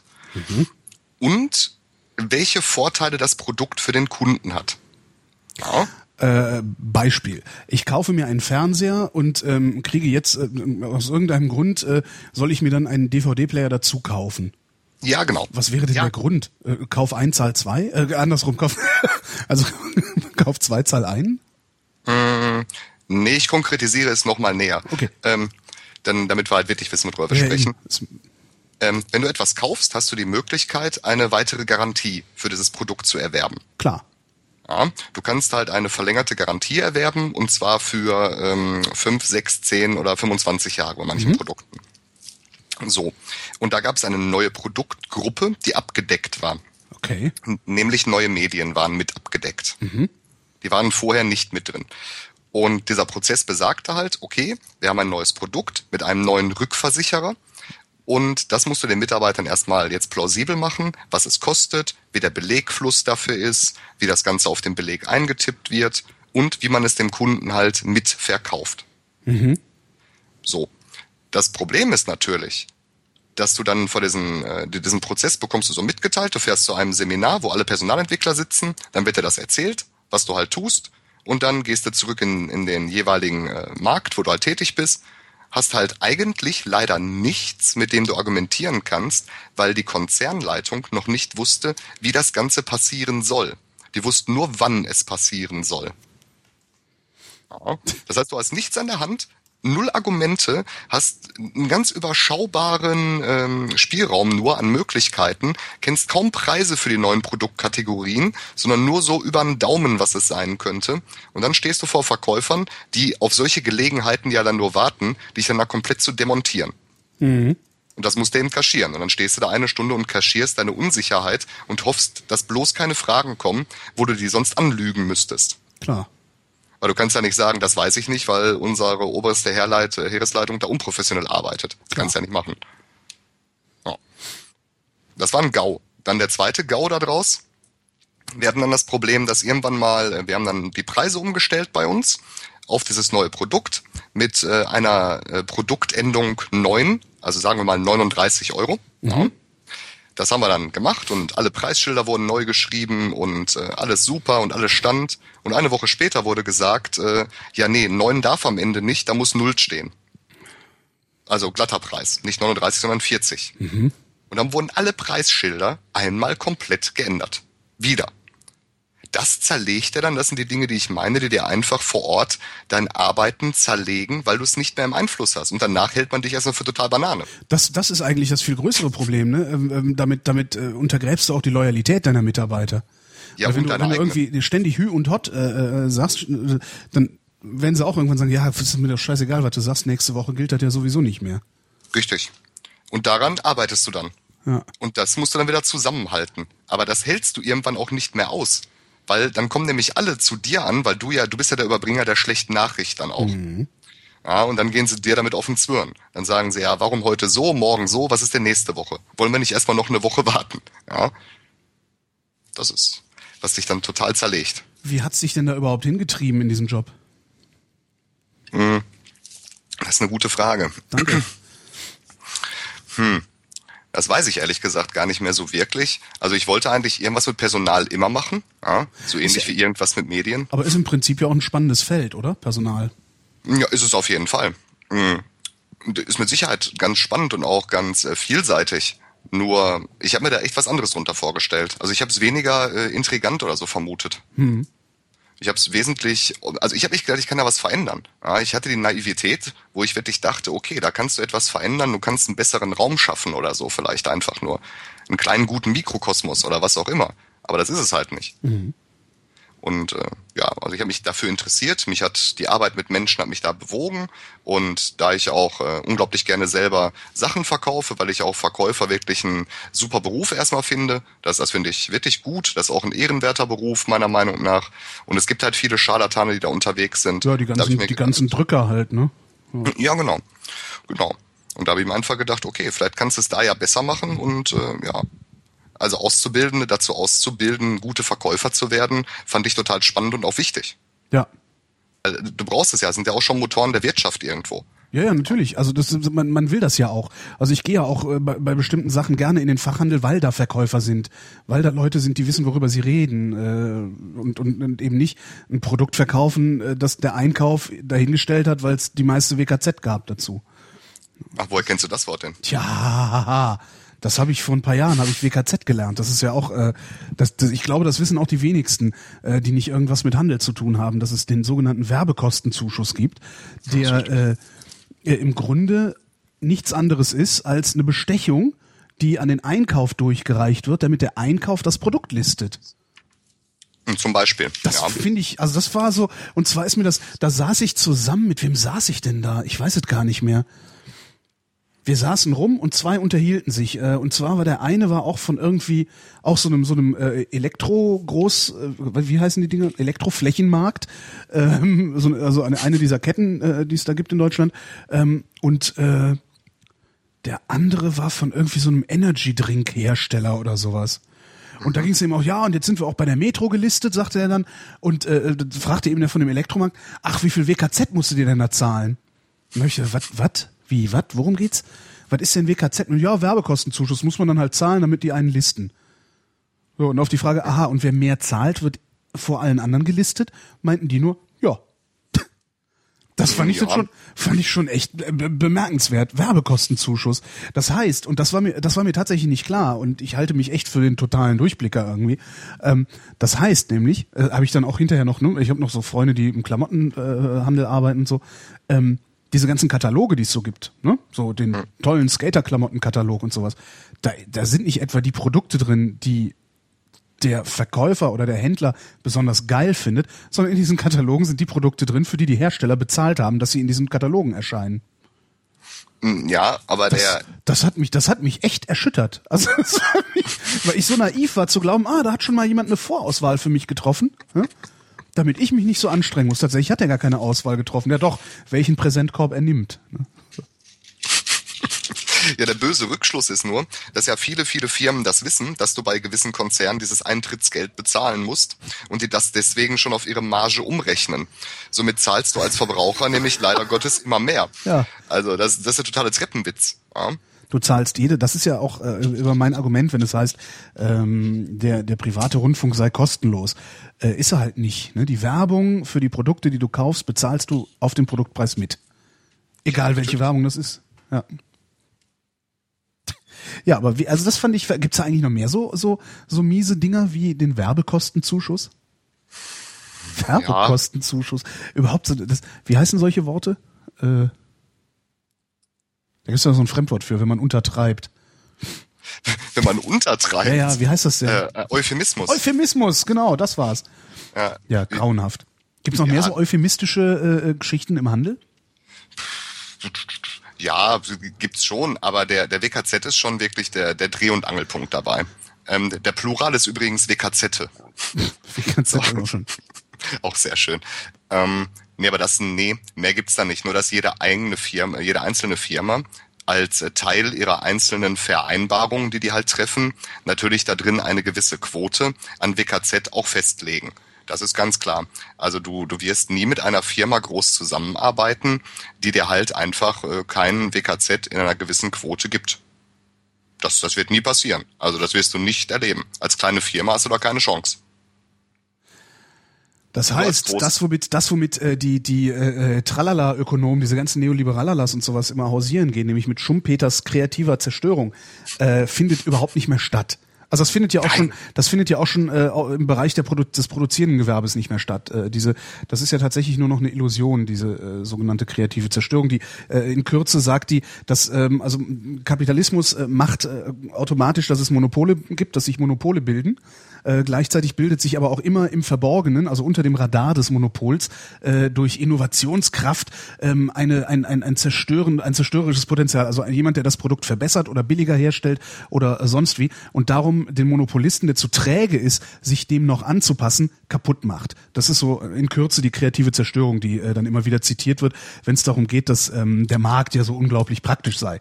Äh, und ähm, ich weiß leider nicht mehr, wo ich es gelesen habe. Vielleicht, vielleicht finde ich es noch irgendwo. Diese, diese kreative Zerstörung findet anscheinend nicht mehr statt. Ähm, das kann man. Mensch, wo hab ich das denn gelesen? Christian Rickens. In einem Buch von Christian Rickens habe ich das gelesen. Das heißt ganz oben. Ähm, der hat das, der hat das an Zahlen belegt. Äh, ich habe es leider nicht mehr hier. Doch in digital, müsste ich nochmal rauskramen. Ähm, der hat an Zahlen belegt, dass äh, diese kreative Zerstörung, die äh, immer wieder beschworen wird, auch auf so Branchentreffen und wenn dann irgendwer wieder so eine Rede hält vor seinesgleichen, dass das überhaupt nicht mehr passiert. Ähm, das heißt, es passiert im Handel also auch nicht mehr. Nein, gar nicht. Also du hast wirklich da die Verschiebung, dass die Kleinen einfach nicht reinkommen, weil die eben das Eintrittsgeld nicht bezahlen können oder wollen. Ähm, und die Großen dieses Eintrittsgeld überhaupt nicht nötigt haben. Also so ein, so ein Hersteller wie Apple als Beispiel hat es einfach nicht nötig, ein Eintrittsgeld zu zahlen. Ja. Das, das haben die einfach, ne? Da Das, ist, das wollen die froh, nicht. da ist jeder froh, wenn er eine Apple-Ecke machen darf. Ne? Ja. Genau, genau. Und äh, dann zahlen die das halt aus eigener Tasche. Weil du kannst daran ja nicht vorbeigehen. Du kannst ja jetzt nicht sagen, äh, nee, Apple mache ich jetzt aber hier nicht. Ich meine, kannst du schon, aber damit verlierst du halt so viel Prestige, dass sich das wieder nicht lohnen würde. Ja, alleine, was ich schon in, äh, in so hier Kistenschieberläden gekauft habe, weil ich was für meinen Mac brauchte und dann nochmal an der Kasse irgendwo zugegriffen habe und gedacht, ach, den Tischventilator kannst du auch noch mitnehmen oder so. Klar. Genau. Also letztendlich ist, ein, ist, ist Apple zu verkaufen auch Werbung für die restlichen Produkte, die man hat. Ja, klar. Weil selbst die Leute, die es sich nicht leisten können, gehen rein und streicheln die Geräte. Das, was man da teilweise auch sieht, oder? Hast, du, hast du dich mal da, hast du dich mal da hingestellt, so im, im, im äh, ist das, ich glaube, Mediamarkt macht Apple, ähm, und mal angeguckt, die Leute, die da so hingehen, äh, in die Apple-Ecke, was die da so machen, das ist echt manchmal ein bisschen, ein bisschen gruselig. Na, ich, ich kann dir, äh, Streichelt so. ich, ich kann, kann dir live berichten, dass wir zum Beispiel, ähm, weil ich ja auch selber den, den Vertrieb mir angeschaut habe, und jetzt mache ich ja eigentlich ausschließlich nur Vertrieb auch, ähm, denn da hast du wirklich Leute, die jeden Tag kommen und immer die gleichen und dann auch immer in dieser Apple-Ecke das gleiche Gerät bedienen. Ja, die kommen jeden Tag. Und äh, was machen die dann da so mit dem Gerät, das sie bedienen? Also Das kann ich dir leider nicht genau sagen, aber die sind auf jeden Fall jeden Tag an dem Gerät und surfen zum Beispiel im Internet. na ja, gut, mit diesem wenn's- Gerät. Wenn's für lau ist. Hm, Naja, aber das könnten die ja auch an jedem anderen Notebook, was da steht, tun. Ja, aber ist halt ein Apple, ist halt irgendwie geiler. Ne? Hm, Ja, ich finde es eher ein bisschen scary, dass die jeden Tag da sind. Also das Ja. finde ich echt scary. So haben früher, so haben die frühen Hacker angefangen. Die haben jeden Tag im Kaufhof gestanden, hat äh, Tim irgendwann mal in NSFW Ja. erzählt. Die haben jeden Tag in Hannover im Kaufhof gestanden und da irgendwie die, die Ataris und Amigas und, und Commodores äh, äh, bedient. Und die Verkäufer waren froh, weil sie selber keine Ahnung von den Dingern hatten. Ähm, ja, aber jeden Tag in, in, in so einem Markt. Das, ist das Schlimme finde ich ja auch an diesen Märkten, dass die, die, die, die existieren ja unter Tageslichtabschluss. Ja, die meisten. Da Hm. ist, also ich habe immer das Gefühl, also ja mag sein, dass es tats- tatsächlich welche mit Fenster gibt. Ich habe noch nie das Gefühl gehabt, ich hätte äh, Tageslicht in so einem Laden gesehen. Ähm, und alleine da hätte ich schon Probleme, äh, da jeden Tag eine Stunde hinzugehen, um meine Mails zu, schick, zu checken. Und da musst du dir jetzt vorstellen, du arbeitest da. Acht genau Stunden das- am Tag. Genau das wollte ich jetzt gerade sagen. Das ist Unter den Voraussetzungen. Ähm, du hast halt Neonlicht. Ja. Und dieses Neonlicht ist halt nur mal für die Augen. Also wenn ich nach Haus komme irgendwann ähm, und ich habe dann da halt gearbeitet und habe Mhm. das Neonlicht die ganze Zeit gehabt, dann kannst du davon ausgehen, ich mache zu Hause wenig Licht an, ja, das ist. weil du es kaum noch ertragen kannst. Ich kenne das nur von Messen. Ähm, auf Messen ist auch immer so hässliches Licht und kein Tageslicht. Äh, und da geht's mir ähnlich. Also ja, es ist super grell, es trocknet dir die Augen auch aus. Ähm, dann hast du die Klimaanlage, die die ganze Zeit die Luft eben auch nicht so wirklich atmenswert macht. Du hast die ganze Zeit trockene Lippen, trockene Nase. Mhm. Ähm, das ist schon, das ist schon eine Belastung. Dann hast du die, die Lärmquellen, die einzelnen. Du hast ja zehn verschiedene Abteilungen mit jeweils zehn unterschiedlichen Lärmquellen. Genau. Und das Arschloch, das wieder hinten an der Stereoanlage den Hahn aufgerissen hat und gegangen ist. Genau, mhm. das hast du dann auch noch. Dann hast du die Alarmanlagen, die äh, permanent piepen irgendwo, Stimmt, weil die irgendwas nicht richtig... Alarmanlagen. Ja, das hast du dann auch noch. Und dann kommt dann noch so, dann haben wir so, sagen wir mal, du hast um 10 Uhr angefangen und um 15 Uhr, nachdem du das schon fünf Stunden erduldet hast, kommt dann der 20. Kunde, der dir Fragen stellt, wo du einfach nur noch glaubst, das darf nicht wahr sein. Und dann musst du die Freundlichkeit besitzen zu sagen, du nimmst das genauso ernst wie den ersten am Tag. Mhm. Also das ist schon eine Herausforderung, wo du dann den Brückenschlag äh, zurück, die Personalentwicklung brauchst, weil sonst können die damit nicht umgehen. Also ich glaube, da würden manche Amok laufen oder so. Werden die, werden die Verkäufer denn, äh, also um, um, um den einen Satz noch zu sagen, das ist übrigens, warum ich zu Verkäufern, insbesondere ähm, die, die unter Tageslichtabschluss arbeiten müssen, warum ich zu denen immer ausgesucht freundlich und höflich bin. Weil mhm. äh, das ist in meinen Augen, ist, das ist wirklich einer der, das ist, gehört zu den beschissensten Jobs, die ich mir überhaupt nur vorstellen kann. Ja, also wenn ich, wenn ich in so einem riesigen Markt oder in so einer Shopping Mall, wo auch keine Fenster sind, im Verkauf arbeiten müsste, das wäre für mich eine, die, eine der größten Strafen, die ich mir vorstellen könnte. Hm, wobei habt ihr beim, äh, also in deinem äh, Aufnahmestudio beim RBB, da habt ihr auch kein Tageslicht, doch, oder? Doch, ich habe Licht. Ja, ja wir haben Ach. richtig riesengroß. Äh, eineinhalb, also eineinhalb von den vier Wänden sind Fenster. Oh, okay, weil es ja. ein Büroarbeitsplatz ist und deswegen das so sein muss. Weiß ich nicht, nö, weil es so ist, ist halt in der Ecke vom Haus. Aha, krass. Also ich habe bisher, warte mal, das alte Studio, das alte Fritz-Studio hatte auch Fenster. Ähm, das UFM-Studio, das hatte kein Tageslicht, also nicht kein, kein unmittelbares Tageslicht, sondern das hatte eine große Fensterfront zur Redaktion. Die Redaktion hatte eine große Fensterfront nach draußen. Das heißt, du konntest also durch die Redaktion durchgucken aufs Tageslicht. Aha, Immerhin. Krass. Ja, ja, also so ganz, ganz äh, abgeschottete Studios kenne ich eigentlich gar nicht. Warte, ich überlege gerade. Eins Live hat, glaube ich, auch Tageslicht. Da war ich auch mal drin. Ja. Deutschlandfunk, im Deutschlandfunk habe ich auch mal gesessen, die hatten auch Tageslicht. Nee, also scheint, scheint irgendwie eher mit Licht zu sein. Ja, du wirst doch sonst irre. Ich meine, wo willst du denn Inspiration herkriegen, wenn du noch nicht mal die Sonne siehst? Das funktioniert halt nicht. Also kann, finde ich jedenfalls kann man kein Radio machen ohne Licht, also ohne, ohne, ohne einen Blick nach draußen.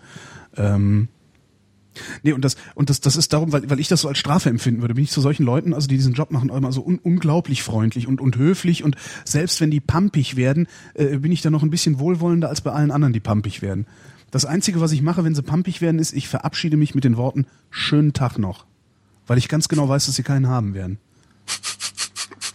Das ist dann so meine kleine Rache, weißt du, die späte Rache des Holger K.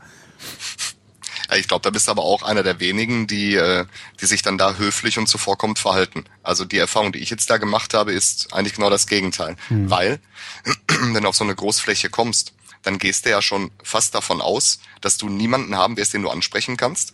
Das ist, äh, dass du gestresst bist oder keine Ahnung was. Und dann kommst du da rein und dann findest du wahrscheinlich noch keinen Verkäufer. Und dann äh, bist du halt schon direkt voreingenommen bösartig. Klar. Also so, so habe ich es bisher immer erlebt. Da habe ich auch oft genug, dass ich da stehe und stinkig bin, weil irgendwie äh, die, die ganze Zeit sich niemand ernsthaft um mich kümmert, äh, aber sich um den Idioten kümmert, der über äh, den Durchmesser von Telefonkabel äh, diskutieren will oder so. Das passiert halt ja auch total oft, aber mein Gott, nee. Also ich bemühe mich immer äh, zu, zu, zu tageslichtdeprivierten äh, äh, Verkäufern und Verkäuferinnen besonders freundlich zu sein. Das, äh, weil die haben es echt schwer genug. Also es klingt irgendwie, wahrscheinlich klingt das sogar total überheblich irgendwie, aber ich denke mir echt, ihr habt, ihr habt so eine Scheiße da gerade äh, und im Zweifelsfall habt ihr die 40 Jahre lang, äh, da muss ich euch ja nicht noch doof behandeln, nur weil es mir besser geht. Ja, und da bist du dann halt, wo du die Leute aufbauen musst. Ja. Da musst du halt mit denen sprechen und die aufbauen, jeden Tag aufs Neue. Geht das denn überhaupt? Also äh, kann, wenn, wenn die laufend gecoacht irgendwie? Ja, ja, du, du musst die halt laufend begleiten und laufend coachen. Nur auch das nutzt sich irgendwann ab weil Leute, die irgendwo schon innerlich gekündigt haben, weil die halt genau wissen, okay, ich komme hier nicht mehr raus und ich mache jetzt einfach meinen Job, ich komme und gehe und das, was ich mache, mache ich halbwegs gut, je nach Tagesform. Ähm, die kannst du halt einfach schwer erreichen dann ab einer gewissen Zeit. Mhm. Ist so eine mhm. Sache des Alters. Wenn du jemand hast, der seit 40 Jahren dabei ist oder 30, dann hast du natürlich ein ganz, ganz äh, schweres Standing da erstmal. Klar. Ähm, was ich, was ich, was, was ich auch noch mache, äh, das, das habe ich bei äh, bei P und C habe ich das gelernt in diesem Klamottenladen. Ähm, meistens suche ich mir meinen Kram selber aus. Also Verkäufer gehen mir eigentlich eher auf die Nerven. Also ich bin immer froh, wenn, wenn keiner da ist. Ne? So, so in der Mehrzahl der Fälle bin ich froh, wenn Verkäufer mich in Ruhe lassen, weil ich sowieso weiß, was ich möchte. Ähm, aber sie möchten dann bitte parat stehen, wenn ich eine Frage habe, was auch ein bisschen so ein ne, Gefangendilemma. Aber so, nee, nicht hier, äh, Double Bind nennt man das, glaube ich. Ne? Hau ab, hau ab, hilf ja. mir. So, ja. das ist so, ähm, und äh, äh, was ich bei P und C mal mache, ist, ich hole mir dann so meinen Kram zusammen, äh, dann suche ich mir den nächstbesten Verkäufer und sag hier, machen Sie mal Ihre Aufkleber drauf. Äh, weil die, der, die, die kriegen zwar keine Provision, aber es wird getrackt, wie viel Umsatz die machen. Also für wie viel Umsatz die verantwortlich sind. Und wenn es zu wenig ist, weil lauter so Typen wie ich sich ständig den Kram selber aus den Regalen nehmen, dann äh, will irgendwie so Typ wie du mit denen reden, obwohl das vielleicht gar nicht angebracht wäre, weil die können ja nichts dafür, dass ich sage, nee, ich brauche das, ich brauche dich nicht, ich hole mir meine T-Shirts selber. Äh, ist das in so in so Elektroläden auch? Also wenn ich da ja, meinen Kram ja, selber klar. hole? Echt? Ja klar. Es, es wird, kommt drauf an, was es ist. Wenn du dir jetzt ein äh, HDMI-Kabel da irgendwo wegnimmst, dann natürlich nicht. Aber wenn du jetzt jeden Tag kommen würdest und würdest zwei Notebooks dir einfach wegnehmen, dann äh, würde das das Ranking der kompletten Abteilung so weit nach unten ziehen, weil das, das nennt sich dann ähm, Verkäufe ohne Bon, äh, nee, gar nicht wahr, Verkäufe ohne Beleg. Und dann kannst du davon ausgehen, okay, es läuft ja. Also ist da mindestens ein Mitarbeiter vielleicht zu viel, weil es läuft ja. Ah, wie ätzend. Na, das, das wäre dann die Konsequenz. Und das war dann nur zufälligerweise so, weil drei Monate hintereinander äh, zwölf so Leute gekommen sind, die sich einfach nur die Dinger da rausgenommen haben. Ja, genau. Das sind dann eben die Fehlschlüsse, die dann äh, von der von der Leitung des, des ganzen Unternehmens getroffen werden, wo dann gesagt wird, okay, wir haben jetzt hier die Zahlen und an den Zahlen wird einfach nur gemessen. Es gibt da keine Sozialkomponente. Mhm. Die gibt's dann einfach da so erstmal nicht. Und dafür bist du dann eben im Spiel als Personaler, um zu sagen, okay, äh, vielleicht liegt es auch an anderen Dingen. Vielleicht müssen wir dann da und da das einfach umstellen oder schwerer zugänglich machen und dann gucken wir, ob sich das dadurch dann wieder behebt. also wenn ich jetzt alle Notebooks wegsperren würde, dann ja. hättest du natürlich wahrscheinlich mehr Belege durch die Kasse. Klar. Ja, aber es war gut zu wissen. Also das heißt, äh, obwohl, äh, wie soll ich das machen, wenn ich irgendwie aus dem Regal was nehme, selbst was was teuer ist? Also es steht oft so Kaffeemaschine oder sowas. Trotzdem zum Verkäufer gehen oder ist es bei den Sachen, die äh, schon ausdrücklich nicht weggeschlossen sind, sowieso egal? Nee, also ich würde es auf jeden Fall immer machen, weil je mehr der Verkäufer schreiben kann, also je mehr Belege er schreiben kann, desto besser ist es für ihn. Mhm. Auch für sein, ähm, ja, für sein gewisses Wertgefühl vielleicht auch stellenweise, weil er sich dann wichtig fühlt.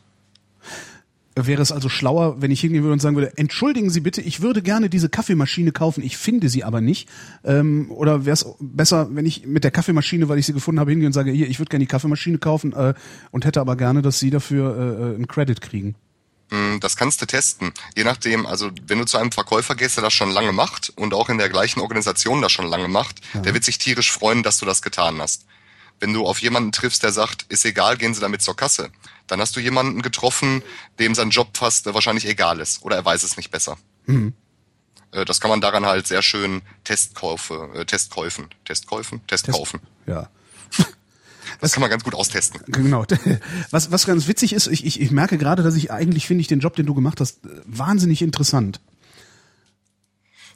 Und dann nicht, kommt diese, diese unmoralische Komponente erst dazu. Ja, ne? genau. Ja, das, das ist, äh, es ist sehr spannend, nur du agierst auch stellenweise auf einem Niveau, wo du dich fühlst, als wärst du in einer Sekte oder so. Mhm. Auf dem Niveau agierst du stellenweise. Weil du ja wirklich extrem manipulativ dann auch drauf bist. Und, das, und du weißt es unbewusst immer, dass das, was du tust, nichts weiter ist als eine Manipulation, weil ja. sich so kein Mensch verhalten würde.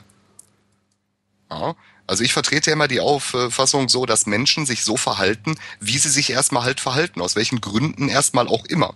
Weil Wenn du sind, da eingreifst, ne? weil sie sind, wie sie sind, weil sie halt in der Summe ihrer Erfahrung und äh, Geprägtheit und was auch immer sich eben so verhalten. Genau. Wenn du dann hingehst und sagst, ja, aber bitte verhalte dich doch jetzt anders, weil Regel so und so das besagt, und diese Regel wird aber umgestoßen oder wird eine neue aufgestellt, dann hast du irgendwann nur noch dressierte Menschen, die aber nicht mehr so sich verhalten, wie sie eigentlich, um glücklich und gut zu arbeiten, äh, es tun würden. Ja. Also ich glaube, dass weniger Entwicklung manchmal vielleicht echt mehr ist. Ja, oder die Entwicklung äh, woanders hinzulegen, ne? zu sagen, ähm, also was weiß ich, die Mitarbeiter zu verpflichten, äh, sich selbst zu entwickeln in einem selbst organisierten Workshop an jedem dritten Samstag im Monat, der dann auch bezahlt wird oder so. Das wäre ja auch noch eine Möglichkeit, dass du nicht mehr, dass du nicht mehr als verlängerter Arm äh, der, der Geschäftsleitung äh, die, versuchst, die, die Verkäufer auf Linie zu bringen, sondern den Verkäufern im Grunde nur beistehst äh, und, und moderierend eingreifst. Also was Aber- eigentlich Coaching ja ist. Aber dann gehst du ja von einem Menschenbild aus, was besagt, dass Menschen sich auch selber entwickeln wollen, also Ja, weiterentwickeln wollen. davon gehe ich aber ganz schwer aus. Da muss ich leider sagen, das habe ich so nie kennengelernt. Scheiße. Nie bestätigt.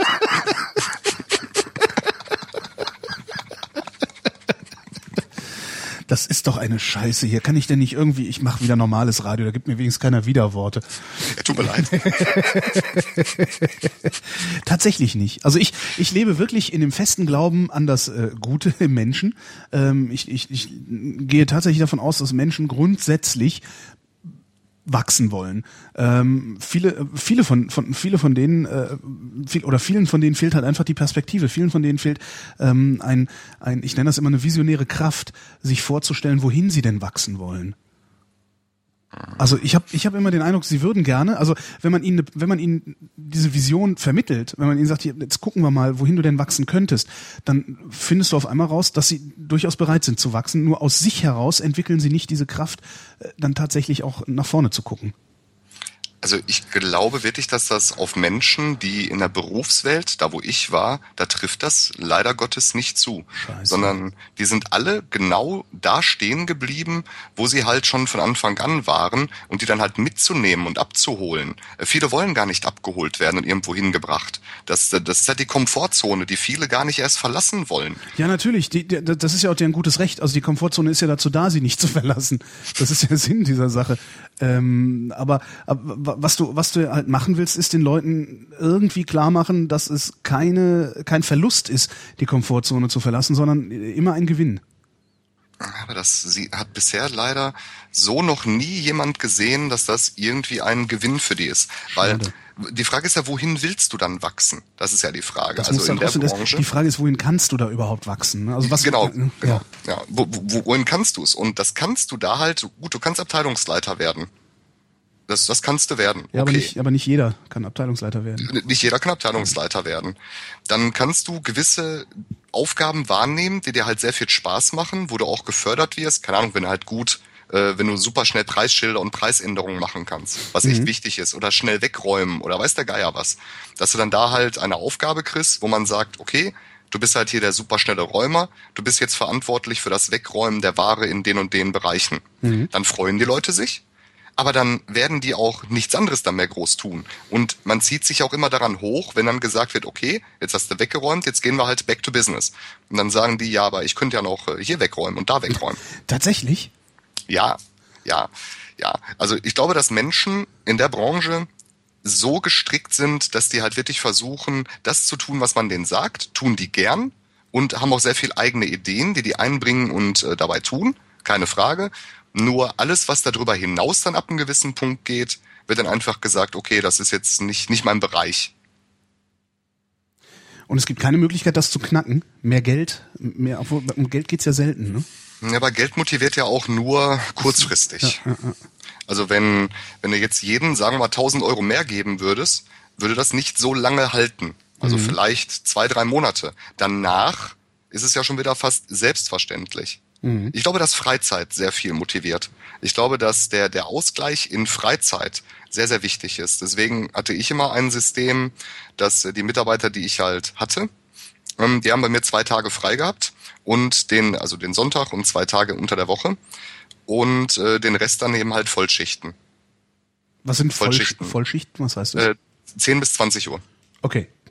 Und den Rest dann halt zwei Tage frei und äh, den Sonntag frei. In Stadt das Modell jeden Tag 10 bis 18 Uhr und einen Tag frei.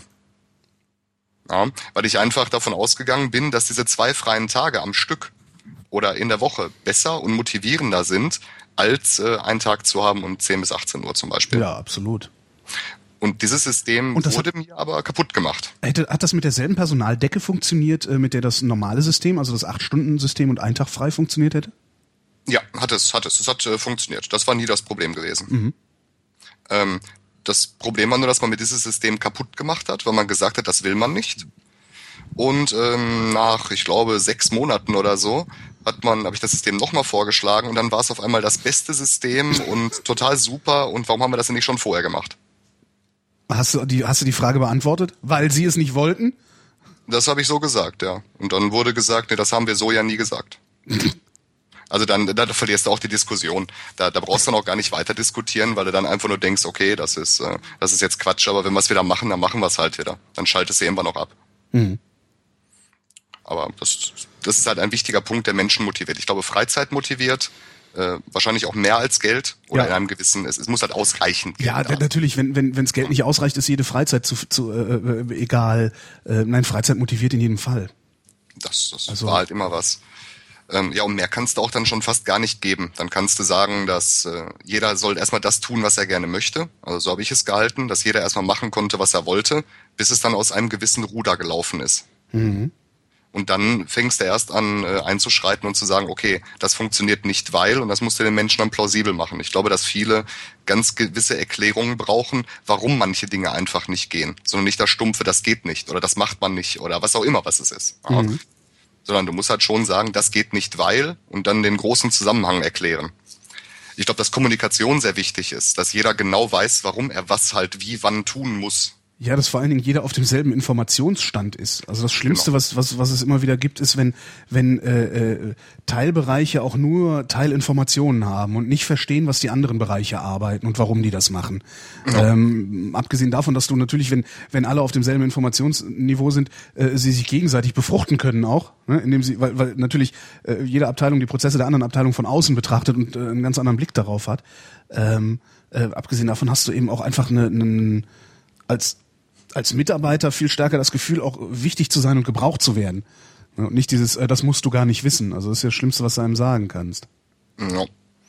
Dann ähm, musst du auch weg von der äh, von der Meeting-Kultur. Davon musst du auch weg. Ja. Ja. weil dann kriegst du nämlich die Meetingitis. Das ist äh, das ist ja das ist das ist wirklich total ätzend. Du hast dann es wird alles in einem Ausschuss in einem Arbeitskreis besprochen und dann machst du da eine Woche lang nichts anderes als Ausschuss, Arbeitskreis und äh, Meeting. Was total Banane ist, weil es totaler Quatsch ist. Ja, das beste Meeting ist einfach, du, du hast die Leute, die da sind und gibst die Informationen weiter, sondern brauchst du auch kein Meeting dann mehr groß. Und wenn eine Frage hat, der kommt halt fragen. Ja. Aber da, da machen sich halt auch ganz, ganz viele mit kaputt. Weil da machen wir jetzt erstmal ein Meeting oder machen wir erstmal einen Workshop. In meiner oder, Branche heißt das, ist, in meiner Branche ist es das Brainstorming. Ich meine, es ist wirklich Psychologie erstes Semester. Brainstorming führt grundsätzlich zu schlechteren Ergebnissen als Einzelarbeit, die dann hinterher gesammelt wird. Immer. Ja. Ja? Ja, natürlich. Das, das ist wirklich Erstsemester-Scheiße. Und was passiert in diesen ganzen Medienläden, die, wo die Leute ständig auf 2000 Euro Seminare gefahren werden? Da wird ihnen beigebracht, wie man Brainstormings macht. Das ist so geil. Und alle sitzen da und machen Brainstormings, während du am Rand stehst und dir einfach eine Spielmechanik überlegst, auf die die im Leben nicht gekommen wären, für irgendein Spiel, wo Karten im Radio verlost werden oder sowas. Das ist, das ist so absurd, dabei zuzugucken. Ja. Und du brauchst dann aber auch gar nichts zu sagen, weil nee, wir machen hier Brainstorming, das ist schon gut so. Das äh, hat ja immer funktioniert. Was machst du, was machst du jetzt? Also, wie, wie bist du überhaupt raus aus dieser, aus, aus dieser Branche? So mit wehenden Fahnen und äh, noch irgendwie Feinde mitgenommen? Äh, nö, nö, nö. Ich habe dann einfach äh, gesagt, ich habe noch ein anderes Ziel, was ich halt gerne irgendwann machen würde, weil ich halt gemerkt habe, okay, so funktioniert's halt nicht. Dann habe ich mir gedacht, okay, dann wirst du halt Chef von so einer Organisation. Ja, weil du dann nämlich die Möglichkeit hast, wenn du Chef in dieser Organisation bist, das Ganze nach, äh, nach deiner Vorstellung in dieser Organisation eben tun zu können, weil du bist ja Chef.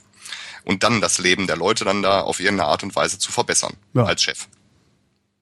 Und diesen Weg bin ich dann gegangen. Also ich bin immer noch in, in dem gleichen Verein, aber nicht mehr als Personalentwickler, bin Ach auch in einer anderen Filiale. Die Firma hast du, du bist in der Firma geblieben, aber ah, verstehe. Ja, und habe mich dann einfach hab gesagt, okay, ich möchte was weiteres tun. Das war jetzt eine schöne Erfahrung, aber ich möchte halt gerne Chef werden. Dann haben die mich zum Assessment Center geschickt und haben gesagt, jo, dann äh, mach da mal und werd mal Chef. Dann war ich halt im Assessment Center und das war auch gut. Und äh, ja, jetzt bin ich auf dem Weg, dann irgendwann mal vielleicht Chef zu werden, wenn es mit dem Podcast nicht klappt. Also der, du, du wirst dann der Chef der Leute, die das machen, was du nicht machen willst. Habe ich das richtig verstanden? Mm, ja, so ungefähr. G genau, also ich werde dann nicht der Chef der Personalentwickler, Ach so. sondern äh, der der Chef der der Verkäufer. Also ich werde dann ein Geschäft übernehmen irgendwann. Ach echt cool, so dein eigener Saturn oder sowas, wie geil. Ja, in der Art, genau. Ja, ja, Sowas, weil sowas ich, ich habe jetzt einfach den erstbesten Namen gedumpt. so, sowas in der Art. Das, weil ich dann einfach glaube, dass ich dann das Leben der Leute da besser gestalten Ja. kann und viel besser drauf Einfluss nehmen kann. Genau, und dem Personalentwickler auch super irgendwie die Hodenpresse anlegen, damit er keinen Scheiß baut. Genau, aber ich würde keinen haben. Also ich würde mir den Luxus gönnen, keinen zu haben. Das würde ich nicht machen. Weil ich weiß, dass es ein scheiß Job für ihn ist. Ähm, wenn du den, wenn du das dann, wenn du den dann hast, den eigenen Laden, ne? Und das bei mir, also bei mir der große Medienschwindel mal aufgeflogen ist ähm, und ich dann richtig arbeiten muss für mein Geld, äh, sagst du Bescheid, ne? Dann komme ich bei dir an, dann fange ich bei dir an, da habe ich wenigstens nicht mit Personalentwicklern zu tun. Kein Problem. Kein Problem. An dieser Stelle danke ich fürs Mitspielen und Gerne. äh, versuche jetzt nochmal den Hagen zu erreichen. Ähm, na, warte mal, so, wie ging das denn hier mit Skype? Ich komme immer mit dem Skype-Interface nicht klar. Ich muss mehr solche Sendungen machen. Äh, dann klappt das vielleicht besser. Also aus. Da. So, jetzt rufe ich den Hagen an und dann gucken wir mal, ob es funktioniert. Wenn nicht, machen wir heute früh Feierabend. Kann ja auch nicht schaden. Und weißt du, äh, ich glaube ja, dass die Pausenmusik zwischen den Anrufern eigentlich geiler ist als. Äh, Also diesmal. Wer ich spricht da? Wer spricht da? Ja, hey, es klappt. Hagen, Grüße. Hi. Möchtest du noch irgendwas äh, äh, den Riot über Personalentwicklung fragen? Ich kann den Ehrlich Satz auch so das- stellen, dass man, äh, dass, dass er grammatikalisch richtig ist, aber wozu sollte ich? Das war so ausführlich, irgendwie brauche ich da äh, keine weitere Antwort. Okay, äh, ich lerne also, wir haben zu lange geredet. Ja, ich fand es zum Teil tatsächlich, dadurch, dass da auch solche Sprünge waren, ein bisschen schwer zu folgen. Ah ja, der will sich beschweren. Ja. Ähm, dann stelle ich dich direkt durch zum Anrufbeantworter. Da kannst du dich dann beschweren. das löschen wir dann direkt hinterher. Ähm, Riot, ich danke dir. Bis zum nächsten Mal. Ich danke auch. Tschüss. Tschüss. So, Hagen. Ja. Jetzt hast du dich genug beschwert. Genau, Themawechsel. Und du glaubst also, wir würden jetzt stringent über irgendetwas reden und nicht hin und her springen. Klappt eh nicht, aber wenn man selber im Gespräch ist, ist es nicht anderen so nervig. Das stimmt. Das ist wie mit, wie mit diesen Geräten, die man Kindern schenkt, wo Batterien drin sind und die Geräusche machen. Du meinst die Dinger von McDonalds, die nie kaputt gehen, wo die Batterien ewig halten und die nur Piepstöne von sich geben. Ja, sowas oder was auch immer. Also, oder, weiß nicht, weiß nicht, mal, ein ein Schulfreund von mir, Dieter, der hatte mal so ein, äh, äh, was war denn das, so ein Kampf, Kampfstern Galactica Raumschiff. Das hat Geräusche gemacht. Und wenn es, wenn es mit der Schnauze nach oben gehalten hast, ist, ist der Ton leiser geworden, also äh, tiefer geworden, so Doppler-Effekt-Simulation. Und wenn es runtergehalten hast, höher geworden, so und oben drauf war ein Knopf, wenn er drauf gedrückt hat, hat das Ding gemacht. So, und immer wenn man damit selber rumgespielt hat, war es überhaupt kein Problem. Und sobald jemand anders da auch nur eine Sekunde auf diesen Knopf gedrückt hat, war es zum Wahnsinnig werden. Ja, das ist ja ganz normal. Das ist ja, ja, kennt man ja bei allen möglichen Sachen. Man selber hört die Musik ganz laut, aber wenn die Nachbarn laut Musik hören, dann, äh, ja, dann klopft man dem an. Dann ruft man zurecht die Bullen. Nee. Na klar, direkt anzeigen. Da, kurzen Ja. Prozess. Super Idee, funktioniert bestimmt gut. Ja, hinterher grüßen die dann einen auch nicht mehr im Treppenhaus und man hat seine Ruhe. Das ist ja gar nicht schlecht. Ja, das Problem ist, wenn man selber dazu tendiert, die Belästigung zu betreiben, dann hat man ganz schnell selber die Bullen vor der Tür. Ja, das stimmt allerdings. Außer deine Nachbarn sind so komische Pazifistentypen, äh, die die Bullen nicht rufen. Kann ja auch sein. Ja, die sind ja aber noch schlimmer, weil die kommen dann klingeln und wollen immer was von dir. Wollen mit dir reden, während du am Feiern bist. Ja, eben. Stimmt, ja, nee, ich sehe, wir finden da keine Lösung. Ähm, jetzt, also ich hätte das eben, eben, äh, als, als das, als das Telefonat nicht geklappt hat, äh, hätte ich es schön gefunden, direkt an den äh, Nazis anzudocken. Das wäre eine super Überleitung gewesen. Das wäre eine total schöne Überleitung gewesen. Das Problem ist, und jetzt baue ich wieder eine Überleitung, ähm, ich habe den Faden verloren zu den Nazis. Aber jetzt habe ich wieder Nazis gesagt, jetzt können wir über Nazis reden. ja, Nazis sind eigentlich immer Thema, klappt schon beim ZDF mit Guido Knopp super. Also, nee, nee, das ist, äh, Moment, Moment, da geht's um Hitler. Das ist ja was ganz anderes. Ne?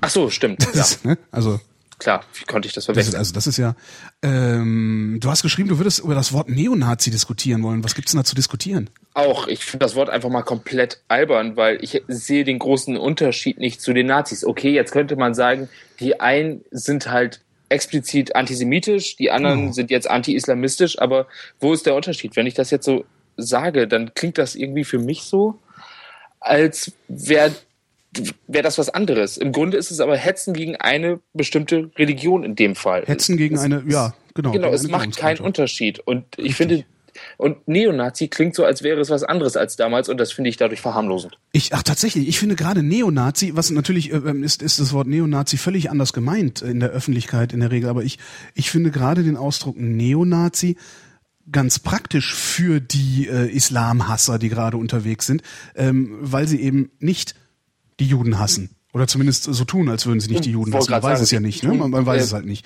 Doch, man weiß es ziemlich genau. Wenn man sich zum Beispiel PI anguckt, da gab es jetzt so eine tolle Aufstellung, ähm, wie die es verharmlost haben. Die geben sich ja immer so als Judenfreunde aus. Ja, Israel aber und Amerika-Freunde, ne? Genau. Ge genau, aber dann haben sie es letztens so relativiert von wegen, bei dem Überfall der Persen auf Indien gab es so und so viele Tote und ganz hinten stand dann der Holocaust mit sechs Millionen Toten, um den ganzen Holocaust zu relativieren, wo die dann irgendwelche Werte aufgeführt haben von 100-jährigen Kriegen so ungefähr im Mittelalter, was natürlich total Bullshit ist. Aber ganz ehrlich, wenn man den Holocaust relativiert, dann Das ist man ist, gegen Juden. Das, Das ist ja, ja, das ist ich ich ich würde gar nicht, ich glaube, ich würde das noch nicht mal allen unterstellen, die versuchen den Holocaust zu relativieren, dass sie dass sie äh, Judenfeinde wären.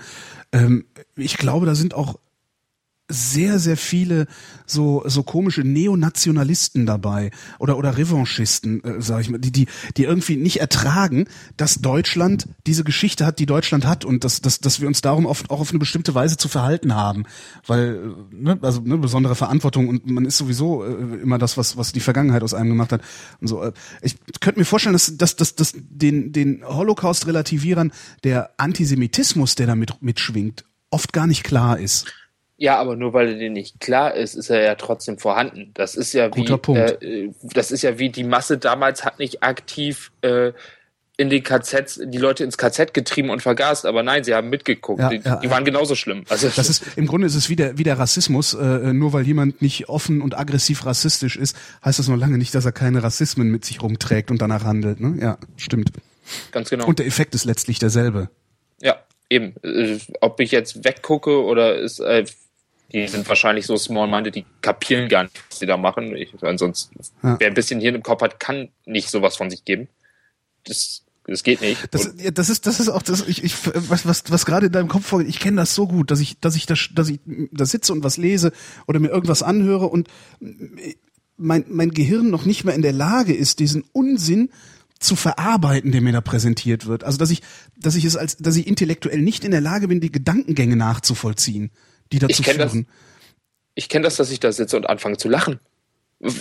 Das, die sind komplett äh, ja, Ja. rassistisch, äh, menschenverachtend und ich sitze da und fange an zu lachen, weil es ist, äh, es ist so unglaublich. Das ist komplett absurd, ja, ja, stimmt. Das ist ja, das, das ist ja auch das, das ist das, was ich ja zum Beispiel mit Esoterikern mache. Ne? Ich lach die halt aus. Weil Ja. das ist das, ne, ein, ein so unfassbarer Schwachsinn, äh, dass du eigentlich nur lachen kannst. Aber ich habe tatsächlich bei, bei wenn es dann tatsächlich um, um, um echte Diskriminierung geht, um, um, um, um, ja, um Antisemitismus, um Rassismus, um diesen religiösen Rassismus, der, der in Deutschland gerade so modern ist, ähm, ich tue mich da schwer zu lachen, weil das echte Opfer fordert. Weißt du, die Esoteriker, die bringen sich nur selber um, im Wesentlichen. Manchmal haben sie auch noch äh, Kollateralschäden, wenn sie irgendwie ihre Kinder nicht impfen lassen oder sowas. Aber im Wesentlichen schaden die sich ja selbst. Aber äh, diese ganzen Nazis und Neonazis oder so, äh, die schaden ja anderen. Ja, aber ist es nicht sehr effektiv, jemanden auszulachen? Also mal ganz ehrlich, ich, äh, was ist beleidigender, wenn dich jemand auf dem Schulhof äh, blödes Arschloch genannt hat oder wenn dich ausgelacht hat? Und gegangen ist, ja. Ja, genau. Also Kann dir nur passieren, dass du in dem Moment, äh, wo, oder dass, ja, dass, dass, dass du denjenigen, den du auslachst, dazu provozierst, jetzt noch heftiger auf die Kacke zu hauen. Klar, keine Frage. Ich sage ja auch nicht nur, dass man nur lachen soll. Man kann den auch gerne aufs Maul hauen, aber äh, manche Sachen kann man halt auch nur durch Lachen überhaupt irgendwie verkraften. Weil Ja. wenn ich, stell dir mal vor, ich würde die ernst nehmen. Wie, wie könnte ich dann noch auf die Straße gehen? Also wie könnte ich an einem NPD-Plakat vorbeigehen, ohne mich in Grund und Boden zu schämen und nicht die Laterne hochzuklettern und das Ding abzureißen, wenn ich das nicht komplett äh, lustig finden würde? Kriegst du das hin? Ich schaff das nicht. Ich kann, ich kann nicht an so einem Plakat vorbeigehen, ohne mich in Grund und Boden zu schämen. Ähm, doch, ich schäme mich auch, aber äh, ich lebe trotzdem weiter und rege mich nicht den ganzen Tag nur noch auf. Also. Nee, davon wird man ja wahnsinnig. also ich hatte das, ich habe eine Zeit lang in Chemnitz gewohnt und da war gerade die Wahl und das ist, also gerade, das klingt jetzt wieder so klischeehaft, aber Ostdeutschland ist furchtbar, was das angeht. Also Ja. die, die, an jeder Laterne hängen Ja. zwei NPD-Plakate. Ja. Das ist mir aufgefallen. Ich war ähm, in äh, Rostock, äh, äh, in Warnemünde am Strand ähm, im Sommer. Und da war, das war, glaube ich, das Wochenende vor der, die, eine Woche oder ein Wochenende vor der Mecklenburg-Vorpommern-Wahl. Und da waren die Alleen gepflastert mit diesen NPD-Plakaten. Und Ja, irgendjemand muss die da auch hinhängen. Und das machen nicht drei, drei Fleischmützen, die gerade nichts Besseres zu tun haben, sondern da, da müssen richtig äh, Strukturen existieren mit, mit sehr viel Personal, dass diesen ganzen Kram da hinhängt und auch wieder abhängt und guckt, dass die auch hängen bleiben und wenn einer runterreißt, dass die dann auch wieder aufgehängt werden und so.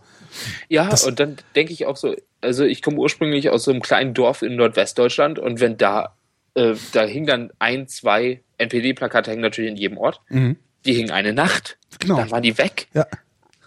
Hier in Berlin war schön. Wo, wo, wo lebst du zurzeit? Ähm, ich lebe jetzt offiziell noch in Oldenburg, bin gerade beim Übersiedeln nach Frankfurt. Ach klar. Ähm, weil, weil hier in Berlin war ganz lustig, äh, so, ich, ich, wenn ich zur Arbeit fahre nach Potsdam, dann fahre ich immer durch so ein paar bürgerliche, also so kleinbürgerliche und etwas größer bürgerliche äh, Gegenden. Ähm, und da hingen eben drei Nazi-Parteiplakate übereinander immer. Das war sehr lustig. Also hingen die NPD, dann diese Die Freiheit, was ja auch äh, im Grunde nichts anderes als eine Nazi-Bande ist da, äh, und ähm, diese anderen Pro. Äh, ich glaube Pro Berlin oder Pro Deutschland, ich weiß ja nicht, wie sie sich nennen. Also die, die Antisemiten und die äh, Anti-Islamisten äh, Genau. Nazis hingen da, drei Plakate übereinander, wo ich immer sehr lachen musste. Ja, und Also äh, es Spaß. bewahrheitet sich ja auch immer, die dümmsten Parteien haben die längsten Leitern. Also die, Obwohl, mh, obwohl ja, stimmt, äh, FDP-Plakate haben hier bei mir in der Siedlung sehr hoch gehangen. Ja, aber ich meine, das ist ja tatsächlich auffällig. Also da kommst du ja so nicht mehr ran und ich frage mich, was das für ein Aufwand sein muss, die da hoch.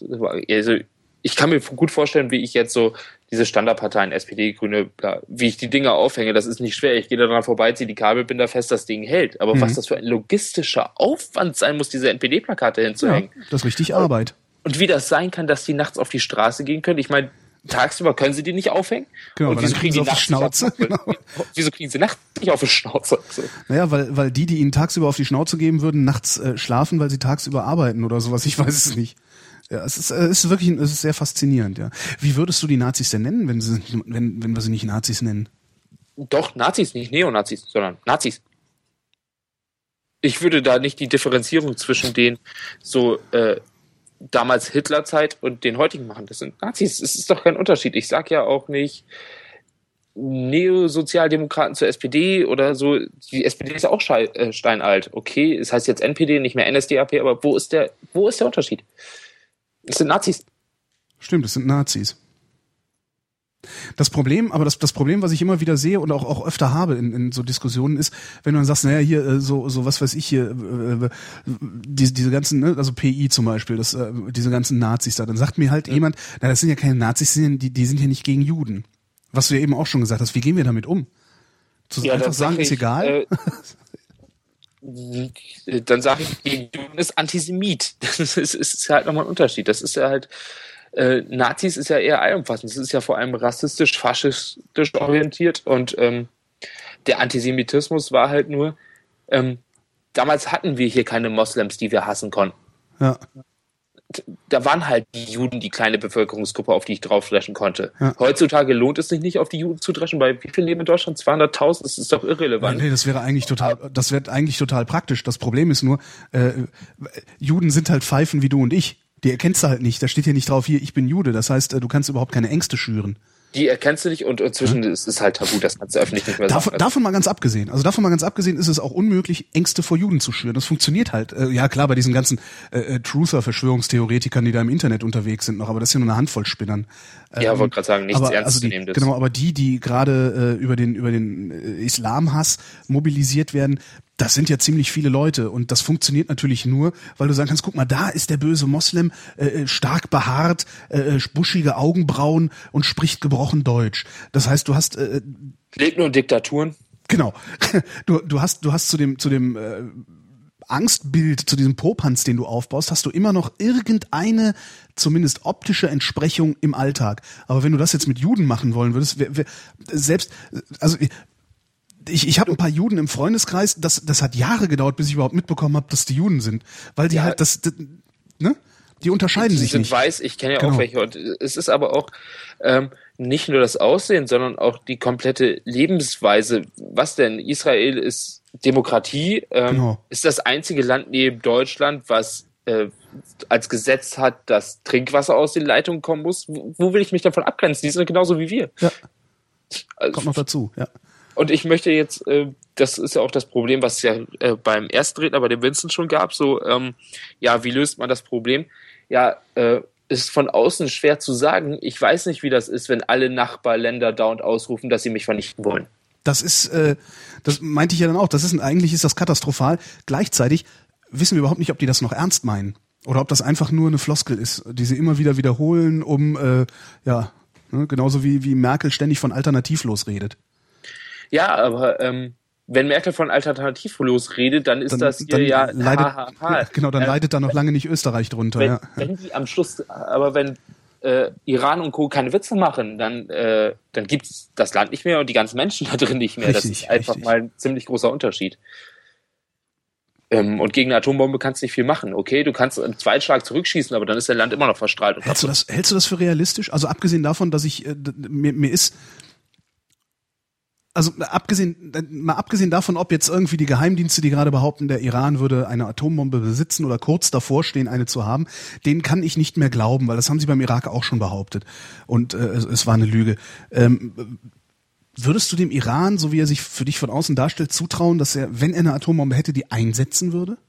Nee, musste er aber auch nicht. Hat Nordkorea jemals eine eingesetzt? Aber Hm. es ist niemand in Nordkorea einmarschiert. Es ist einfach eine Verteidigung. Ja, eben. Und wenn man bedenkt, dass der Iran ja hochtechnologisiert ist, es ist ja jetzt nicht sowas wie der Irak oder so, wo die alle unterm Stein leben, um Mhm. es mal überspitzt darzustellen. Ähm, die müssen sich natürlich auch irgendwie schützen. Äh, das ist jetzt, ich will da jetzt nicht zu viel Verständnis aufbringen. Ich meine, der Ahmadinejad ist ein ist ein Schwachkopf. Volltrottel. Ich hätte nur gerne so eine Jacke, wie der hat. Ich also. Entschuldigung, Ja, aber ich finde, ich finde, das Schöne ist ja immer, es sind ja diese Typen, das sind ja immer Witzfiguren. Ne? Immer, wo du irgendwie so eine Herrscher hast, sind es Witzfiguren, was ich irgendwie sehr seltsam finde. Ja, ich finde es ja auch schade um Gaddafi. Also, das, Das war auch so, ey, mit seinem Schirm, oder? Alter, mit diesem Fusselbart und dem Schirm. wir lösen die Schweiz und verteilen sie zwischen den Nachbarländern. auf. Boah, ey. Und, und bei Ahmadinejad, ich finde Ahmadinejad ist ja auch so eine Witzfigur irgendwie und der hat immer diesen komischen beigen Blouson an. Ja, vor allem hat, macht sich die Welt vor dem Typen in die Hose und der hat nicht mal die Macht im eigenen Land. Das sind ja immer noch die Ayatollahs, die da äh, tatsächlich das Sagen haben. Wenn die den absägen wollen, dann ist er abgesägt. Ja. Und die sind im Zweifelsfall klüger als der. Ja, äh, das ist jetzt nicht so, ich angeben würde. Also Klüger so- zu sein als Ahmadi. Nein. Ja, stimmt auch. Aber das, das, das, das, das ist halt echt das, das Problem, was ich da unten jetzt auch sehe, ist eben gerade wieder sehr virulent. Ne? Das heißt, ja, der böse Iran, der will sich eine Atombombe verschaffen, das müssen wir verhindern. Ähm, ich finde das echt problematisch. Ja, nur das Problem ist halt, ähm, was machen die, wenn die Israel angreifen? Äh, wir als Deutschland haben keine andere Wahl, als den Iran anzugreifen. Ganz Das ist ehrlich, richtig. sehe ich so. Ähm, ja, wir haben den, gegenüber Israel eine Bringschuld. Ganz klar. Äh, gar keine Frage. Also wer das diskutieren will, der fliegt raus. Also ja. Ja. Oder wer das in Frage stellen will zumindest. Ja, Es ist richtig. Wenn der Iran Israel angreift, müssen wir den Iran angreifen. Äh, Da würde ich auch für eintreten, dass das passiert. Ja. Und was passiert, wenn die dann eine Atombombe haben? Ähm, passiert nicht, weil es ist ja nicht nur Deutschland, die angreifen, dann kommen die Amis und ähm, die ganze aber wer- westliche wer- Welt, wer- der, Aber die wer, wer von uns will der Erste sein, der das Ding, äh, der die iranische Bombe auf den Sack kriegt? ähm, es gibt keine iranische Bombe. Sollten die Israel angegriffen haben, haben die keine Zeit, noch die Bombe abzuwerfen. Das behaupte ich, die sind so schnell platt. Ja, könnte gut Also ich- sein. Ich glaube, das dauert keinen Tag. Die haben Flächenbombardement Iran, das ist doch scheißegal, ob es da irgendwie, da geht es auch nicht mehr um Zivilisten, das Thema ist durch. Du kannst Israel nicht angreifen. Ja. Ist Israel eigentlich in der NATO? Äh, ich meine ja, ich Aha. bin mir aber nicht ganz sicher. Ja, gut, dann. Ähm, müsste eigentlich, weil so- sonst könnte Deutschland, glaube ich, nicht so einfach seine U-Boote und so verschenken. Stimmt. Muss also eigentlich in der NATO sein. Warum reden wir über Nazis? Genau, wir reden über Nazis, weil wir gerade Nazi-Terroristen, ne? weil, weil äh, die, die Sicherheitspolitiker, nee, warte, Sicherheit in Anführungszeichen, muss, man man muss Sicherheits in Anführungszeichen sprechen, uns die ganze Zeit gesagt haben, dass von links und von den bösen Moslems eine unfassbare Gefahr ausginge. Äh, und äh, unter diesem Deckmantel, äh, den die Innenminister und äh, das BKA und so äh, da ge- gelegt haben, haben die Nazis fröhlich Türken erschossen. Ja, Das ist schon krass, oder? Wobei ich ja das Problem da gar nicht die Politik finde. Von denen erwarte ich inzwischen nichts mehr. Entschuldigung, von der Regierung erwarte ich nichts mehr. Naja, Was die machen, die denn- machen unsere Gesetze, das darf man nie vergessen. Ne? Ja, Also gut, die machen unsere Gesetze, aber was ist denn mit den Medien? Ich zitiere jetzt einfach Oh, mal ja. spiegel.de vom 13. November. Ähm, Deutschland hat es mit einem neuen Phänomen zu tun. Kaltblütig mordende Rechtsextremisten. Das nennen die Neues neu? Phänomen, neues Phänomen in Deutschland. Das kenne ich vor 70 Jahren, gab es sowas irgendwie schon mal. Ja, vor Äh, 70 Jahren gab es sowas schon mal, das gab es zwischendurch immer mal wieder. Ich meine, äh, mordende Rechtsradikale. Äh, 93, Rostock-Lichtenhagen. 93 Lichtenhagen, Mölln war auch so ein Fall, oder? Ich meine, wie, da muss man doch nur mal ins NPD-Blog gucken, äh, nee, jetzt publikative Org. Genau, mal. Da muss genau, man nur mal reingucken und einfach mal die Leichen zählen, die Leichen zählen, die die Rechten produziert haben und dagegen dann mal die Leichen zählen, die die Linken und die Moslems hier produziert haben. Und da weiß man aber mal ganz schnell, worum sich das BKA zu kümmern hat. Ja, und wo wir gerade bei publikative.org sind, da finde ich auch so, was die, was die kompletten, jetzt komme ich mit dem Wort Mainstream-Medien, was ich hasse, weil es ist nicht wirklich so Mainstream, äh, Spiegel, Zeit, alle möglichen, aber die sind alle schon damals, erstmal haben sie es Dönermorde genannt, was ja wohl unglaublich rassistisch ist. Ach, weiß ich nicht. Ist es, ich waren da nicht ein paar Dönerbudenbesitzer bei? Zwei von neun. Oh. Und ein Grieche war dabei. Also Döner-Gyros-Mord. oh, ja, nee, also das ist ein bisschen. Aber ich weiß es nicht. Ich, müsste man jetzt wirklich mal gucken. Also die, die, äh, wenn, wenn wirklich die ersten beiden, die erschossen wurden, Dönerbudenbetreiber waren, dann kann ich das absolut verstehen, dass das Dönermord genannt wird, um es irgendwie einzuordnen. Ja, aber dann gibt's noch die Sache so, wo war die Recherche der Journalisten? Die Politiker haben gesagt, so, das ist nicht rechtsmotiviert. Ja. Es ist, ähm, und hätte mal ein bisschen nachgeguckt, da kann ich jetzt mich auch mal wieder schön auf publikative.org äh, verweisen, die nämlich ähm, rausgefunden haben, was nun echt eigentlich gar nicht so schwer wäre, dass die Rechtsrockbands Gigi und die Braunen Stadtmusikanten Entschuldigung, was? Die Rechtsrockband was? Gigi und die Braunen Stadtmusikanten. ja, ich wusste auch. Entschuldigung. Ja, ich wusste auch. Boah, Leute, ey, könnt ihr. okay. Nachher werden wir noch erschossen, weil wir so viel lachen über diese Deppen. Ja. Ja, ist das so. ähm, die haben auf jeden Fall im Jahr 2010 schon das Lied Dönerkiller rausgebracht. Aha. Ähm, das Lied war auf der CD namens Adolf Hitler lebt. Fand ich auch schon wieder einen grandiosen CD-Titel.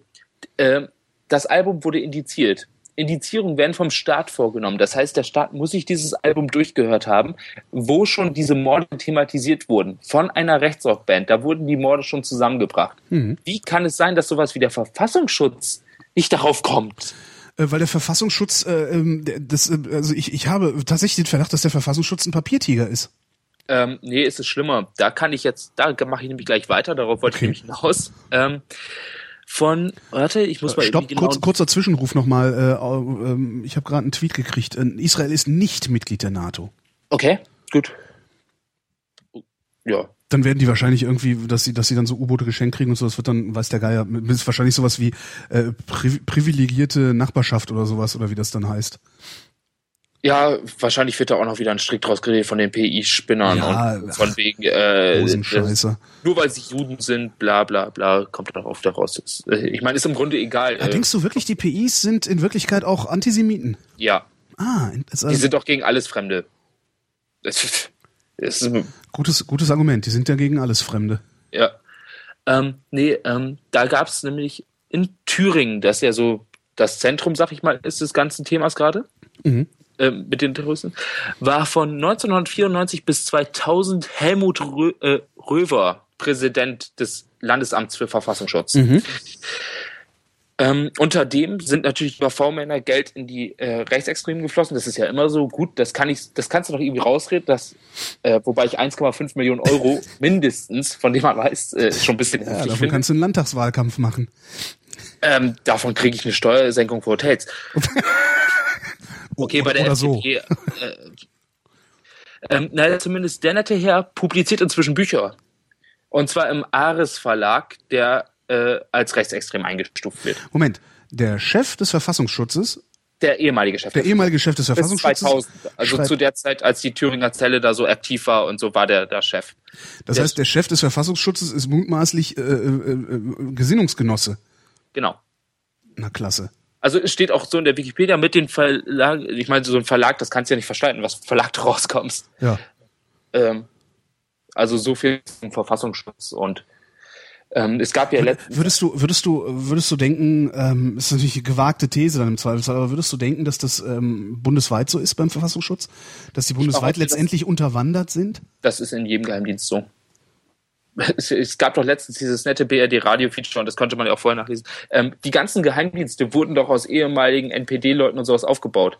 Dass die die Gesinnung von Etage zu Etage immer weitergeben, ist doch kein Wunder. Außerdem mhm. ähm, ist die Sache beim Geheimdienst, ich diene, für, ich diene dem Staat, darf der Masse davon nichts sagen. Das heißt, du musst es schon aus totalen Patriotismus rausmachen. Und von Patriotismus zu Nationalismus ist echt kein weiter Schritt. Ja, das ist äh, wenig, ja. Das heißt, ähm, ich glaube, jemand, der wirklich eine linke Gesinnung hat, würde gar nicht erst zum Geheimdienst gehen. Behaupte ich jetzt. Oder weniger. Falsch. Äh, ich würde. Ähm, tatsächlich, weil du den Staat beschützen willst, äh, ja. willst oder weil du es interessant finden würdest? Äh, sowohl, sowohl als auch. Und wahrscheinlich käme aus dem sowohl als auch, äh, würde, würde auch, ähm, weil es sowohl als auch ist, würde ich wahrscheinlich wenig Gefahr laufen, nationalistisch zu, zu sein dabei. Aber ich finde, ich finde grundsätzlich finde ich Geheimdienste auch nicht unwichtig. Ähm, klar, die sind nicht unwichtig, aber ich behaupte, es zieht halt ähm, ähnlich. Erstmal, wo kriegen die die ausgebildeten Leute her? Von der Bundeswehr. Und da brauchen wir gar nicht zu diskutieren, dass die Masse davon, ähm, um es nett auszudrücken, eher mittig bis rechts gesinnt ist. Hm. Ist, ist jetzt wirklich kein Geheimnis. Ich meine, man muss ja nun mal äh, welche Mitschüler sind zur Bundeswehr gegangen? Ja, es gab ja auch damals, ähm, das ist auch viele Jahre, ich glaube fast 20 Jahre her, äh, da hat Friedrich Küppersbusch äh, noch Fernsehsendungen moderiert äh, und da gab es auch irgendwie ständig Na Nazi-Ausfälle bei der Bundeswehr, ähm, die dann immer verharmlost wurden natürlich. Also alles, was mhm. von rechts passiert, wird ja immer irgendwie verharmlost, was mich auch sehr, sehr aufregt. Ähm, und, äh, und zwar auch also, wieder von den Medien. Die Politiker sagen das hat, und die warte, Medien übernehmen Sekunde, einfach die Das hat Küppersbusch hat das dann bezeichnet als den täglichen Einzelfall. Das fand ich eine sehr schöne Formulierung. Ja, okay, Küppersbusch ist natürlich auch eine Ausnahme, was Journalismus allgemein angeht. Ne? Also ja. Der ist äh, der, der Typ ist großartig. Ja, das Problem ich bei meine, den Medien. Ich bin 21 und ich kenne den und der macht ja heute noch was. Der macht noch was, der produziert. Äh, was produziert der Küppersbusch denn? Warte mal. Hat er nicht sogar extra drei produziert? Ähm, naja, Extra 3 ist jetzt ein anderes Thema. Seitdem der Schlegel weg ist und der Ehring da ist, ist das äh, auch leicht abgedriftet in, mhm. äh, naja. Ähm, ich, ich, ich, weiß nicht, also Küppersbusch, Küppersbusch äh, moderiert nicht mehr selbst, das weiß ich. Ähm, ich glaube sogar mit der Begründung, dass das Fernsehen von heute auch nicht mehr das Fernsehen ist, in dem er äh, noch politi politischen Journalismus betreiben wollen würde oder betreiben könnte.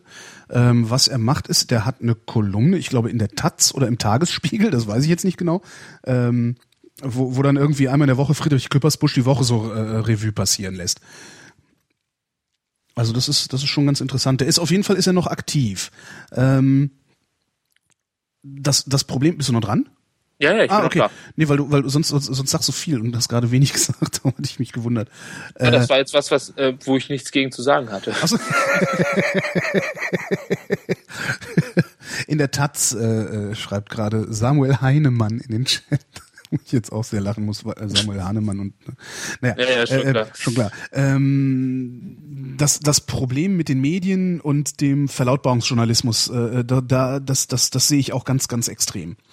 Ähm, dass, dass kaum noch recherchiert wird äh, so gut wie kein investigativer Journalismus mehr stattfindet. Also gerade noch irgendwo äh, äh dann mal in Buchform, also wo, ah, wo Wallraff dann, wo Wallraff dann äh, vielleicht mal irgendwie ein Buch veröffentlicht, das ist noch investigativ, wo äh, ja, das ARD Radio Feature äh, investigativ äh, tätig wird, das ist eine Stunde im Monat, also ein Thema im Monat. Ja. Und ähm, die Politmagazine in der ARD und im ZDF auch noch zumindest ansatzweise investigativ unterwegs sind. Da finde ich aber auch immer eher so Skandälchen bearbeiten, die, äh, die zwar schlimm genug sind, aber wo ich mich sehr oft frage, so warum grabt ihr eigentlich nicht mal da hinten? Also selbst mit meinen beschränkten selbst mit meinen beschränkten äh, äh Kenntnissen und mit meinen, meinem beschränkten Wissen über bestimmte Zusammenhänge und sonst wie, selbst ich habe so oft, wenn ich irgendwo in der Zeitung Politikerbiografien lese oder sowas, das Gefühl, äh, da ist ein Punkt, da müsste man mal recherchieren.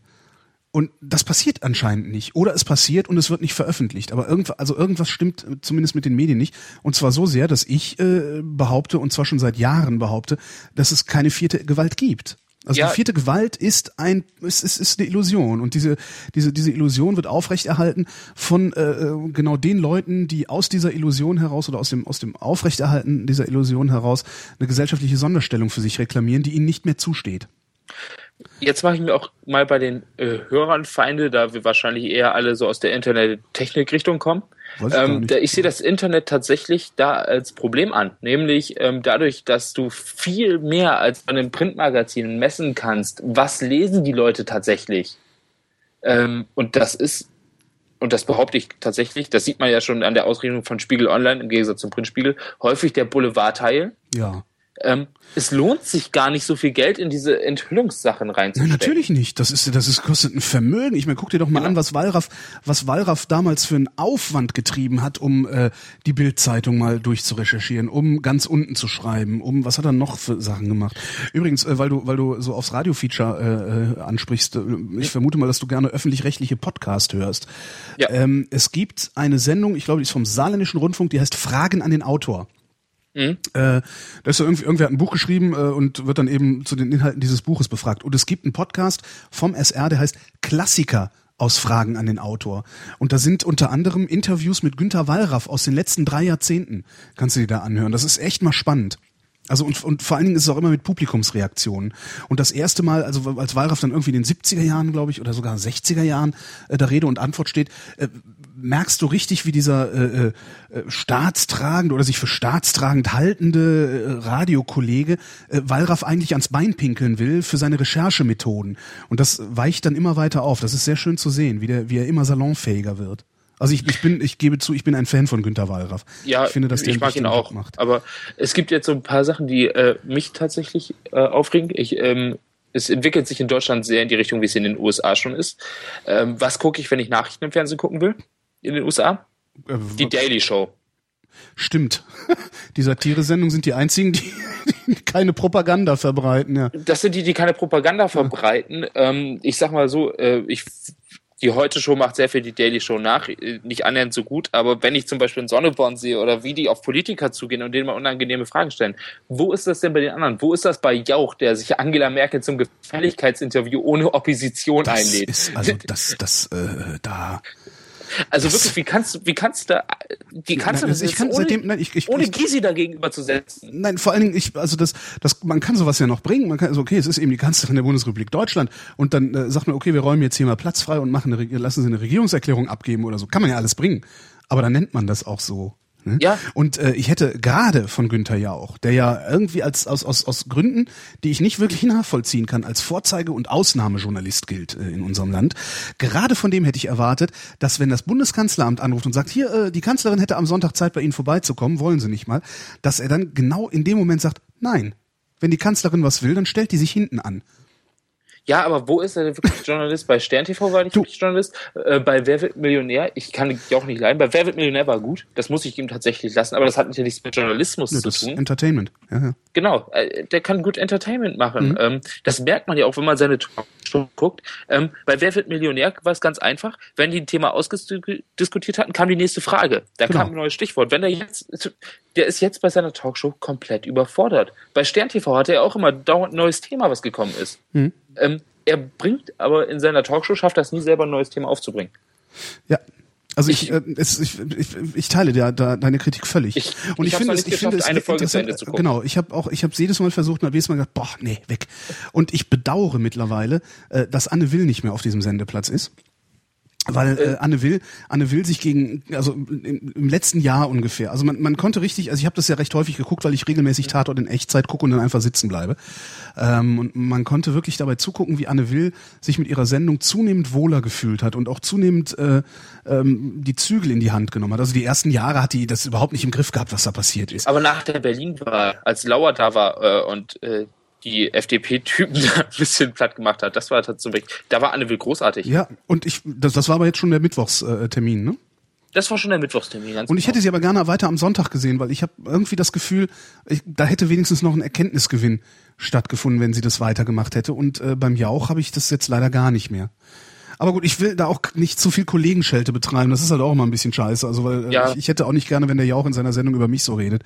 Ähm, das, aber das, das Problem, was du, was du mit den Massenmedien schilderst, das, das sehe ich halt auch und äh, ich sehe keine Lösung dafür. Ähm, das einzige, was ich, ja, ich sehe keine Lösung dafür das Problem ja, weil, weil auch, weil auch ähm, insbesondere in den Chefetagen dieser, dieser Massenmedien, Print, TV, Radio, egal was es ist, irgendwann wenn du, je, je weiter nach oben du in den Chefetagen kommst, desto mehr weht ein politischer Wind, äh, weht ein Wind aus einer ganz bestimmten politischen Richtung.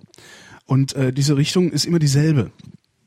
Und damit, Ja. damit äh, vereinheitlichst du natürlich Berichterstattung, äh, ohne dass du sie vereinheitlichen musst, sondern äh, ich bin als als freier Mitarbeiter will ich natürlich meinem Chef nicht auf den Sack gehen, ja, weil ich ganz genau weiß, wenn ich meinem Chef auf den Sack gehe und der von seinem Chef deswegen Probleme kriegt und darum seinen befristeten Vertrag nicht verlängert kriegt, stellt er mich als Freien schon gar nicht mehr ein.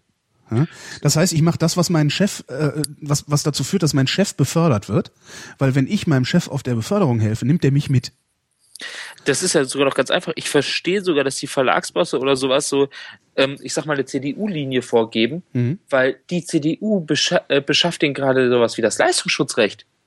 Die, die will gerade die Verlage am Leben halten. Ja. Natürlich. Ja, ja, klar. Die, das, ich, ich sag ja immer, die, die Piraten, äh, ich habe, als die Piraten gewählt wurden dann in Berlin, habe ich gesagt, direkt ge- ge- getwittert, äh, seid vorsichtig mit der Presse. Ja. Weil es gibt für die Presse, also für die Verlage, insbesondere für den einzelnen Journalisten, der vielleicht sogar, der vielleicht sogar wirklich äh, ehrenwert ist und und und und äh, noch noch noch irgendwie die Idee von der vierten Gewalt ernst nimmt. Für für den einzelnen Journalisten es gibt keine größere politische Gefahr für das Verlags- und und Journalistenbusiness als die Piratenpartei. Ja, So, äh, und selbst wenn, selbst die Leute, denen das noch nicht bewusst ist, selbst den Kollegen, denen das noch nicht bewusst ist, die spüren das. Weil nämlich, wenn die Piraten ihre Ideen durchsetzen würden, dann würden die Verlage keine müde Mark mehr verdienen mit dem Schlunz, den die raushauen. Weil die wollen mit Billig-Content möglichst viel Geld verdienen. Darum wollen sie ein Leistungsschutzrecht haben. Ne? Weil Genau. das im Grunde ist das die, der Versuch, äh, den Vertriebsweg äh, äh, wieder unter Kontrolle zu bringen, der nicht mehr kontrollierbar ist. Ähm, und, und ja, ich, ich finde aber keinen Weg raus. Also mein Problem ist, dass ich keinen Weg raus finde. ja, da fällt mir dann nur so ein, ähm, ich kann da auch nicht so ganz das Vertrauen entgegenbringen, aber so was man wirklich viel Zeit mit dem Thema verbringen oder so angeht, auch journalistisch, ähm, zum Teil ist halt Tim mit seinem CRE, würde ich ähm, zum Teil echt sagen, dass es sowas ist, sehr viel Zeit äh, und plötzlich, der verdient im Internet Geld.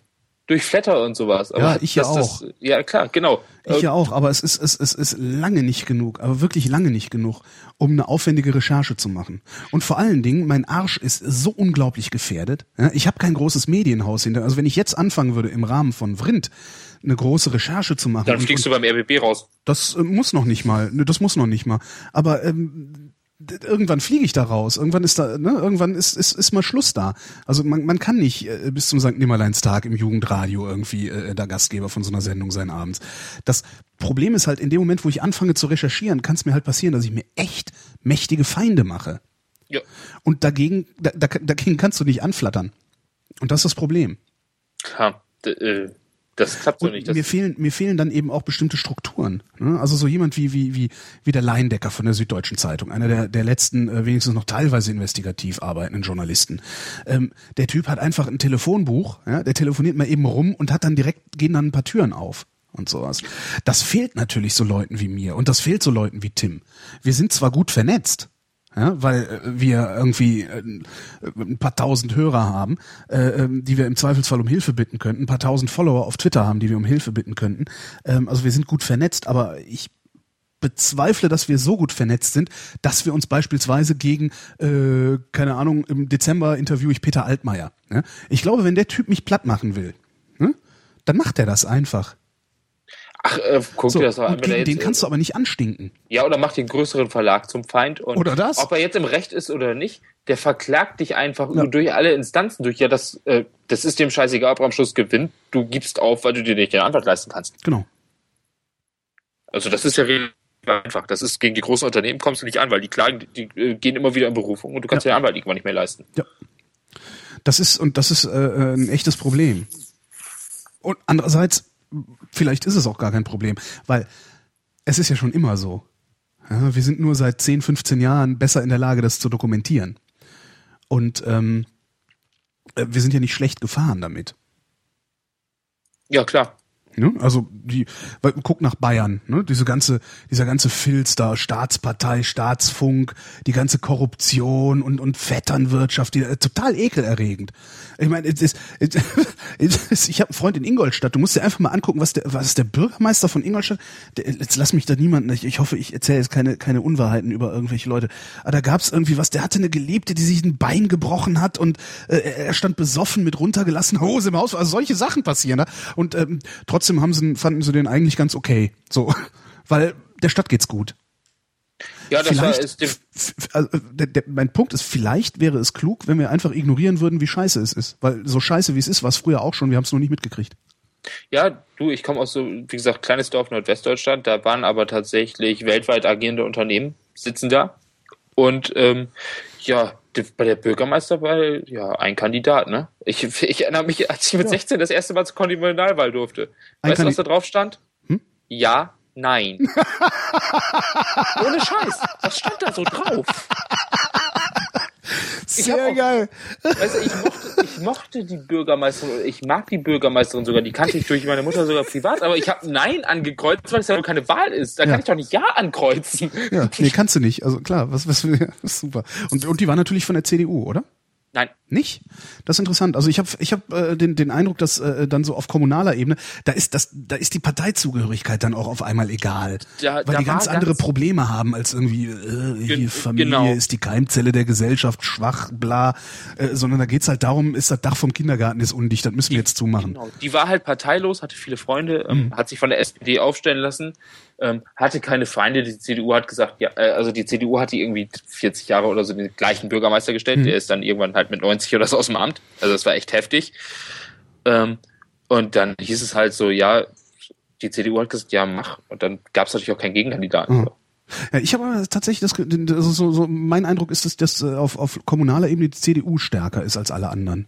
Ist Aber- meistens auch so. Wie gesagt, ich habe doch gesagt, wie lange der CDU-Bürgermeister war. Der ist noch vom Adenauer übrig geblieben. Ne? die war halt allgemein tolerabel. Die hat sich für die Kindergärten eingesetzt. Die hat sich ein bisschen, die hat da schön die Gewerbeschau, die alle zwei Jahre mal war, mit eröffnet und ja, sah nett aus. Das Thema ist dann durch, glaube ich.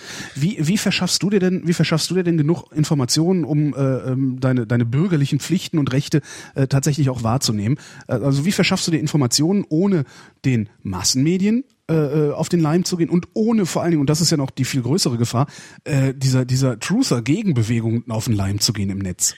Weil die werden ja auch immer abgefeimter. Ich meine, guck dir an, wie, wie beliebt äh, dieser, dieser Zeitgeistblödsinn ist. Das ist, das ist so perfekt produziert, dass du, du brauchst, du, du, Ich gerade sagen, ich du brauchst Filme gerne, weil Tage sie Spaß machen zu sehen, als, Ja, aber du brauchst- Entertainment. Du brauchst wirklich für jede einzelne Minute, die die da, die die da raustun, also die die da behaupten, brauchst du einen Tag, um das, das Ding zu widerlegen. Ja, was heißt widerlegen? Notfalls sagen sie, dein Argument stimmt nicht. Ja gut, das, davon mal ganz abgesehen. So, dann stehst du da so, ich hab's dir gerade Aber bewiesen. wie, wie imprägnierst du dich dagegen? ähm, möglichst viele Quellen versammeln. Also ähm, mein täglich überquellender Reader, mein täglich überquellendes Podcast-Verzeichnis, ähm, von den großen Medienseiten wirklich ähm, ja, so viele wie möglich davon lesen. Also ja, möglichst breit gefächert daran gehen. Und tatsächlich von den Truthern, von denen man weiß, dass sie welche sind, auch ein paar im Reader haben, das lesen. Echt, hältst du das Aber- aus?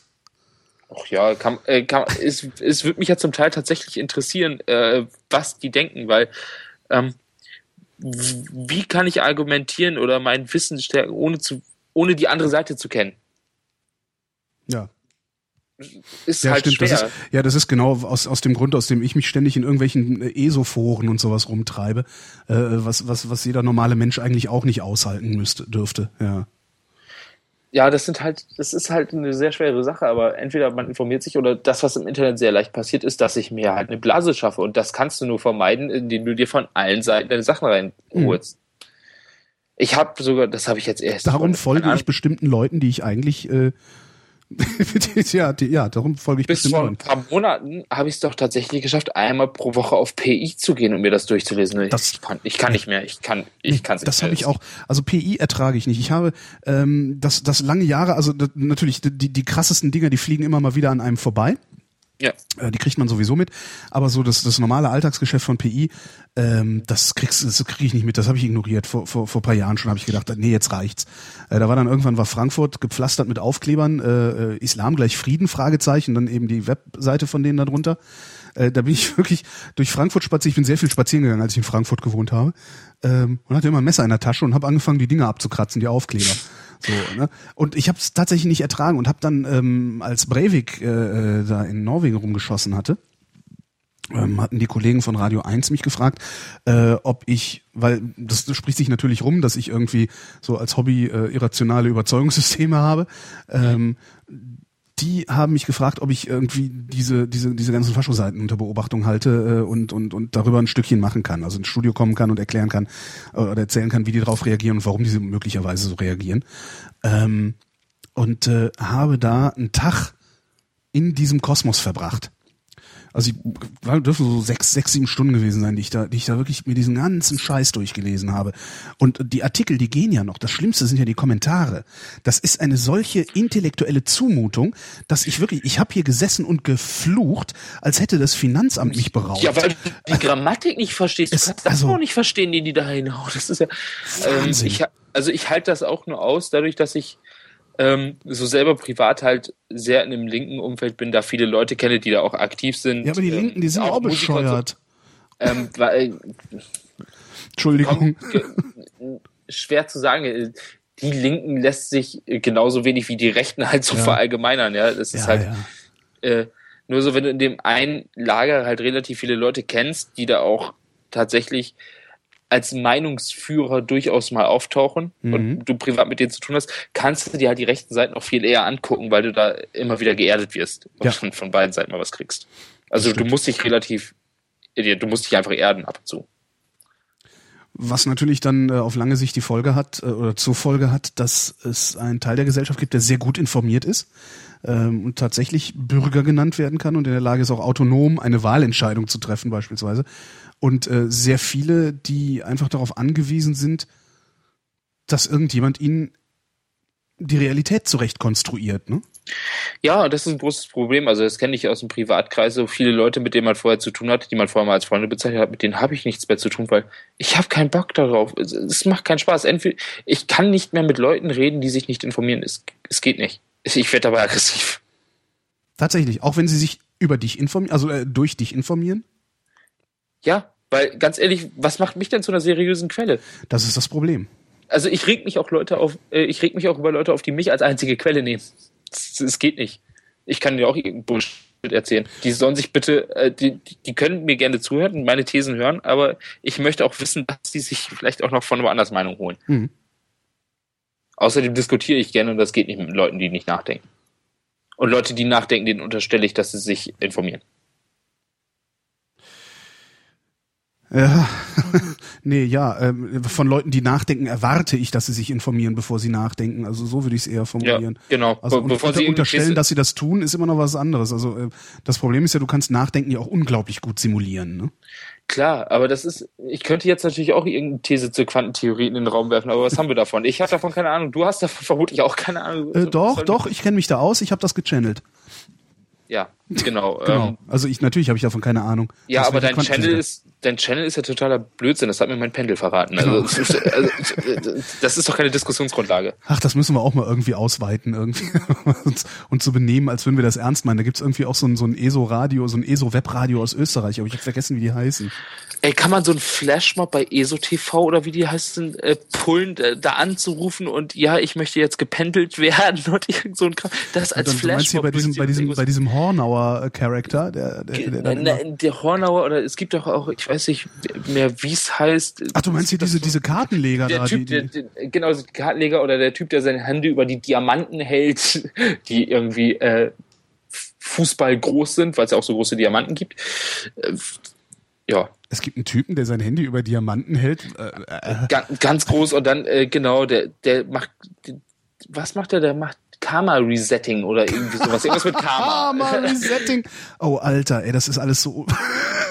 Karma Aber ich sehe es gerade im Chat. Musst du nicht deine Freundin abholen? Ich muss meine Freundin abholen, aber natürlich, äh, wenn ich sage, ich muss um neun los, dann ist da noch ein Puffer drin, ähm, weil ich nichts mehr hasse als ähm, von der Uhr gesagt zu kriegen, wann ich äh, den Mist, den wir hier machen, zu beenden habe. Das habe ich, das habe ich im normalen Radio schon. Das ist auch okay. Äh, Ja, das aber ich- das hier, das hier ist halt jetzt so gerade meine kleine, äh, mein kleiner Sandkasten. Da will ich äh, den Zeitpunkt, wo die Sendung zu Ende ist, selbst bestimmen. Ja, ich wollte es, äh, ich wollte dir nur äh, Jetzt hast du's kaputt Stress, gemacht. Stress zu Hause vermeiden. Ja, ja, nee, Äh, nee, keine Sorge. Aber wir sind sowieso am Ende, oder? Sind wir am Ende? Also weil eigentlich, wir, Mir fällt nichts mehr ein. Früher oder wir später fangen wir sowieso an, uns im Kreis- lustig machen, aber ja, aber da drehen so, wir uns auch im Kreis, ne? Ja, ich kann auch Kleinkindern den Lolli wegnehmen. Das ist halt echt ein bisschen. Du nimmst kleinen Kindern den Lolli weg? Naja, ist das gleiche wie sich über Esoteriker lustig machen, oder? Weiß ich nicht, nee. Wenn man kleinen Kindern den Lollis, die Lollis wegnimmt, ist man böse. Wenn man sich über Esoteriker lustig macht, ähm, hat man immer noch die Chance, jemanden aufzuklären, durch dieses Lustigmachen aufzuklären, äh, sodass er den Esoteriker nicht auf den Leim geht. Echt? Ist das bei dir, hat das bei dir jemals geklappt? Ja. Bei mir kam dann nur so, Ja, mehrfach. Aber Äh, ich habe auch, ich habe allerdings auch, das, das, das muss man auch, und das hat auch viele, viele Jahre gedauert und auch viele, viele Irrungen gedauert. Ist ja nicht so, dass ich nicht selber mal äh, Teile dieses Quatsches geglaubt habe.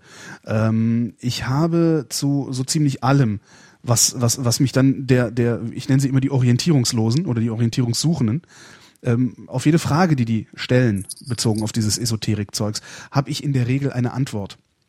ja, ich habe mich da auch informiert. Äh, Also gerade so, meine Eltern gehen da auch auf diese Homöopathie-Kram ab. Am besten meine Stiefmutter, die PTA ist und trotzdem an sowas glaubt. Mhm. Und dann, weißt du, ich kam dann mit einem Fakt nach dem anderen und dann am Schluss endet die Diskussion, aber bei mir hat's geholfen. Ja, so, das- so, das- mal, Alter, du bist PTA, wie kannst du nicht wissen, wie ein scheiß Placebo funktioniert? Ja, das ist, ähm, die, die, die Leute kriegst du aber sowieso nicht mit Argumenten mehr, weil die sind längst weg. Das ist ungefähr so, also wenn, wenn jemand äh, sich hinstellt und äh, alleine schon, alleine schon, also einem guten Argument gegen oder für die Unwirksamkeit von Homöopathie äh, sich widersetzt. Ja, wenn du merkst, okay, der widersetzt sich und er widersetzt sich irrational, dann kannst du sofort aufhören, darüber zu diskutieren. Das ist dann ungefähr so, als würdest du versuchen, einem, einem Christen seinen Glauben auszureden. Das geht Das nicht. mache ich hobbymäßig gerne. Das habe das hab ich schon geschafft. Das ist auch nicht schlecht. Aber für gewöhnlich geht das halt nicht, ne? Weil das sind, das sind Gläubige und das ist, das ist letztendlich in, in deren Hirn funktioniert das, ohne dass sie es merken, wie eine Religion. Und da brauchst du überhaupt nicht zu diskutieren. Da kannst du eben lachen. Ne? Ich mache Witze über jede, über alle möglichen Religionen. Also ich lache mich über Christen genauso kaputt, wie ich mich über Moslems kaputt lache. Klar, ich Ähm, auch. Also, Und, und gleichzeitig, wenn dann aber einer kommt und sagt, ach, ich weiß ja nicht, da muss doch noch mehr sein, ich glaube, ich gucke mal in der Kirche, dann werde ich, äh, dann, dann werde ich dem das ausreden, natürlich, weil er auf Orientierungssuche ist. Ähm, und das kannst du mit, mit, mit Esoterikern genauso machen. Nur die, die schon dran glauben, die kriegst du nicht umgedreht. Das, brauch, das brauchst du, kannst du vergessen. Das ist echt absolut verloren, äh, ver, ver, wie, wie heißt das? Verschwendete Liebesmüh, glaube ich, nennt man das. das verlorene Liebes. Verlorene Liebesmüh, danke. Also da, äh, nee, also dieses, die, die Orientierungssuchenden äh, auf Spur zu bringen, beziehungsweise äh, dazu zu bringen, dass sie eben nicht auf irgendeiner Spur laufen, weil es diese Spur nicht gibt, ähm, das ist mir schon häufiger gelungen. Das ist auch gar nicht so schwer. Ja, gut, ähm, ich weiß nicht, ähm, ob du das im tatsächlich im direkten Gespräch, also ich glaube ja, dass du auch durch deine Plattform, die du mit einer Radiosendung hast, tatsächlich einen Vorteil hast, weil Ja, das klar. ist so ein bisschen wie, äh, das hat, das wurde im Radio gesagt, das stimmt. Dadurch hat, damit hat mit Das dem, stand mit, im Internet, das habe ich gelesen. ja, mit dem Hebel haben wir mal versucht, Panik zu schüren, hat aber nicht funktioniert. Du meinst so, äh, Kauft, kauft Mehl, Wars- nee, kauft, äh, kauft Mehl, die Zombie-Apokalypse steht vor der Tür. Also so haben wir es versucht, aber hat nicht geklappt. Wir dachten, okay, wenn wir das im Radio sagen, aber Das wollen hast du doch letztens bei NSFE erzählt, Mhm. oder? Äh, oder Ja, da ist dann, da ist dann mittler, ein, ein mittlerweile Freund von mir ist dann in den Supermarkt gelaufen, hat versucht, da vor Ort Panik zu machen, hat aber auch nicht geklappt. Ähm, was klappt zum Panik schön ist, du kennst diese Tarnanzüge, die sich Scharfschützen machen, also aus Leinen. Äh, zu zweit sich solche Dinger selber bauen, das ist nicht schwer und durch die Innenstadt robben. Da Das kriegst wäre mir, das wäre mir viel zu anstrengend. Was ich ja vorhabe, ist äh, einfach mal jeden, jeden, äh, jeden Laternenpfahl mit äh, einem Aufkleber bekleben, auf dem nur ein Wort draufsteht. Gefahr. okay, das dürfte funktionieren. Ja, wenn jeder Laternenpfahl, überall wo du langläufst, siehst du immer nur noch das Wort Gefahr. Ich glaube, das könnte funktionieren. Jetzt hab, Mist, jetzt habe ich gesagt. Jetzt, transparent, so, transparente Aufkleber, die aber, äh, die, wo nur rote Schrift drauf ist. Ja. Und jetzt kann jetzt kann ich es nicht mehr bringen. Ja? Jetzt muss ich sofort sagen, dass ich das nie machen werde, äh, weil äh, dadurch, dass ich Idiot das jetzt hier gesagt habe, sobald irgendwo so ein Ding klebt, wird jemand sagen, ja, der klein war's. So, also mache ich es nie. Scheiße, ich hätte so gerne gemacht. Naja, Naja, wenn jetzt irgendwo so ein Vrindheit-Aufkleber ist, weiß auch jeder, dass du es warst. nee, das kann überhaupt nicht sein. Nee, äh, gar nicht. Gar nicht. So, ich beende dieses Trauerspiel jetzt. Ja, ist vielleicht besser so. Ist vielleicht besser. so. Was machst du eigentlich in Frankfurt? Warum, warum bist du nach Frankfurt gezogen? Äh, persönliche Gründe. Der wie? Das- Arbeit, das- ja. Arbeit, Frau? Ja, also zweites. Frau. Ja. Ah, okay. Denn ich, ich, habe ja selber in Frankfurt gelebt, vier Jahre. Und ich finde Frankfurt, äh, wir reden über Frankfurt am Main, oder? Ja. Ah, gut. Ähm, Frankfurt an der Oder. Ja, ich- also ich- ich so immer- verzweifelt bin ich dann auch nicht. ich, ich, ich sage auch gerne, äh, wir reden über das, das echte Frankfurt, oder? Aber das hassen die an der Oder immer so. Ähm, na, ich Also Frankfurt Oder würde ich nur bringen, wenn ich noch Raucher wäre, glaube ich. Da ist die um in. Polen Kippen kaufen zu Ja, genau. Na, ich habe da ja vier Jahre gelebt und äh, fand es sehr schön. Also ich fand Frankfurt eine sehr, sehr lebenswerte Stadt. Ähm, und habe aber noch nie jemanden getroffen, der nach Frankfurt gezogen wäre, weil es eine lebenswerte Stadt ist, sondern immer nur Leute, die entweder nach Frankfurt gezogen sind wegen der Arbeit, wie ich, oder wegen der Liebe, wie du. Ja, es ist halt teuer, ne? Ja, aber trotzdem ist es schön. Also es, ich, es ist ja, es ist, so teuer. Ach komm.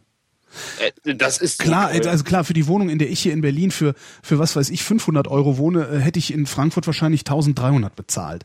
Das ist teuer. Äh, Aber sonst die Lebenshaltungskosten darüber hinaus finde ich jetzt so schl viel schlimmer nicht. Gut, das wird sich auch noch zeigen müssen, denke ich. Ja. Also ich bin jetzt noch nicht so lange, deswegen. Wo wohnst du denn? Ähm, Gerade bin ich noch auf der Suche. Ich bin noch nicht so ganz angekommen. Also ich wohne hier noch nirgends. Ach so, alles klar. Ja. Ja, nee, dann äh, viel Erfolg bei der Suche. Und Danke. Äh, danke fürs Mitspielen. Ja, gerne. Achso, jetzt muss ich, genau, jetzt muss ich ja eine Abmoderation machen, damit ich hinterher das Outro drunter schneiden kann und dann wieder eine Schnittpause zur Musik. Okay, ich, ich musste mir das jetzt gerade nur selber nochmal vor Augen führen. Ähm, besten Dank, Hagen, und einen schönen Abend noch. Ebenso. Danke, tschüss. Tschüss. Das war der 13. Versuch, mit allen von euch mal telefoniert zu haben. Das Ganze heißt Ferngespräche. Ich bin Holger Klein und danke euch für die Aufmerksamkeit.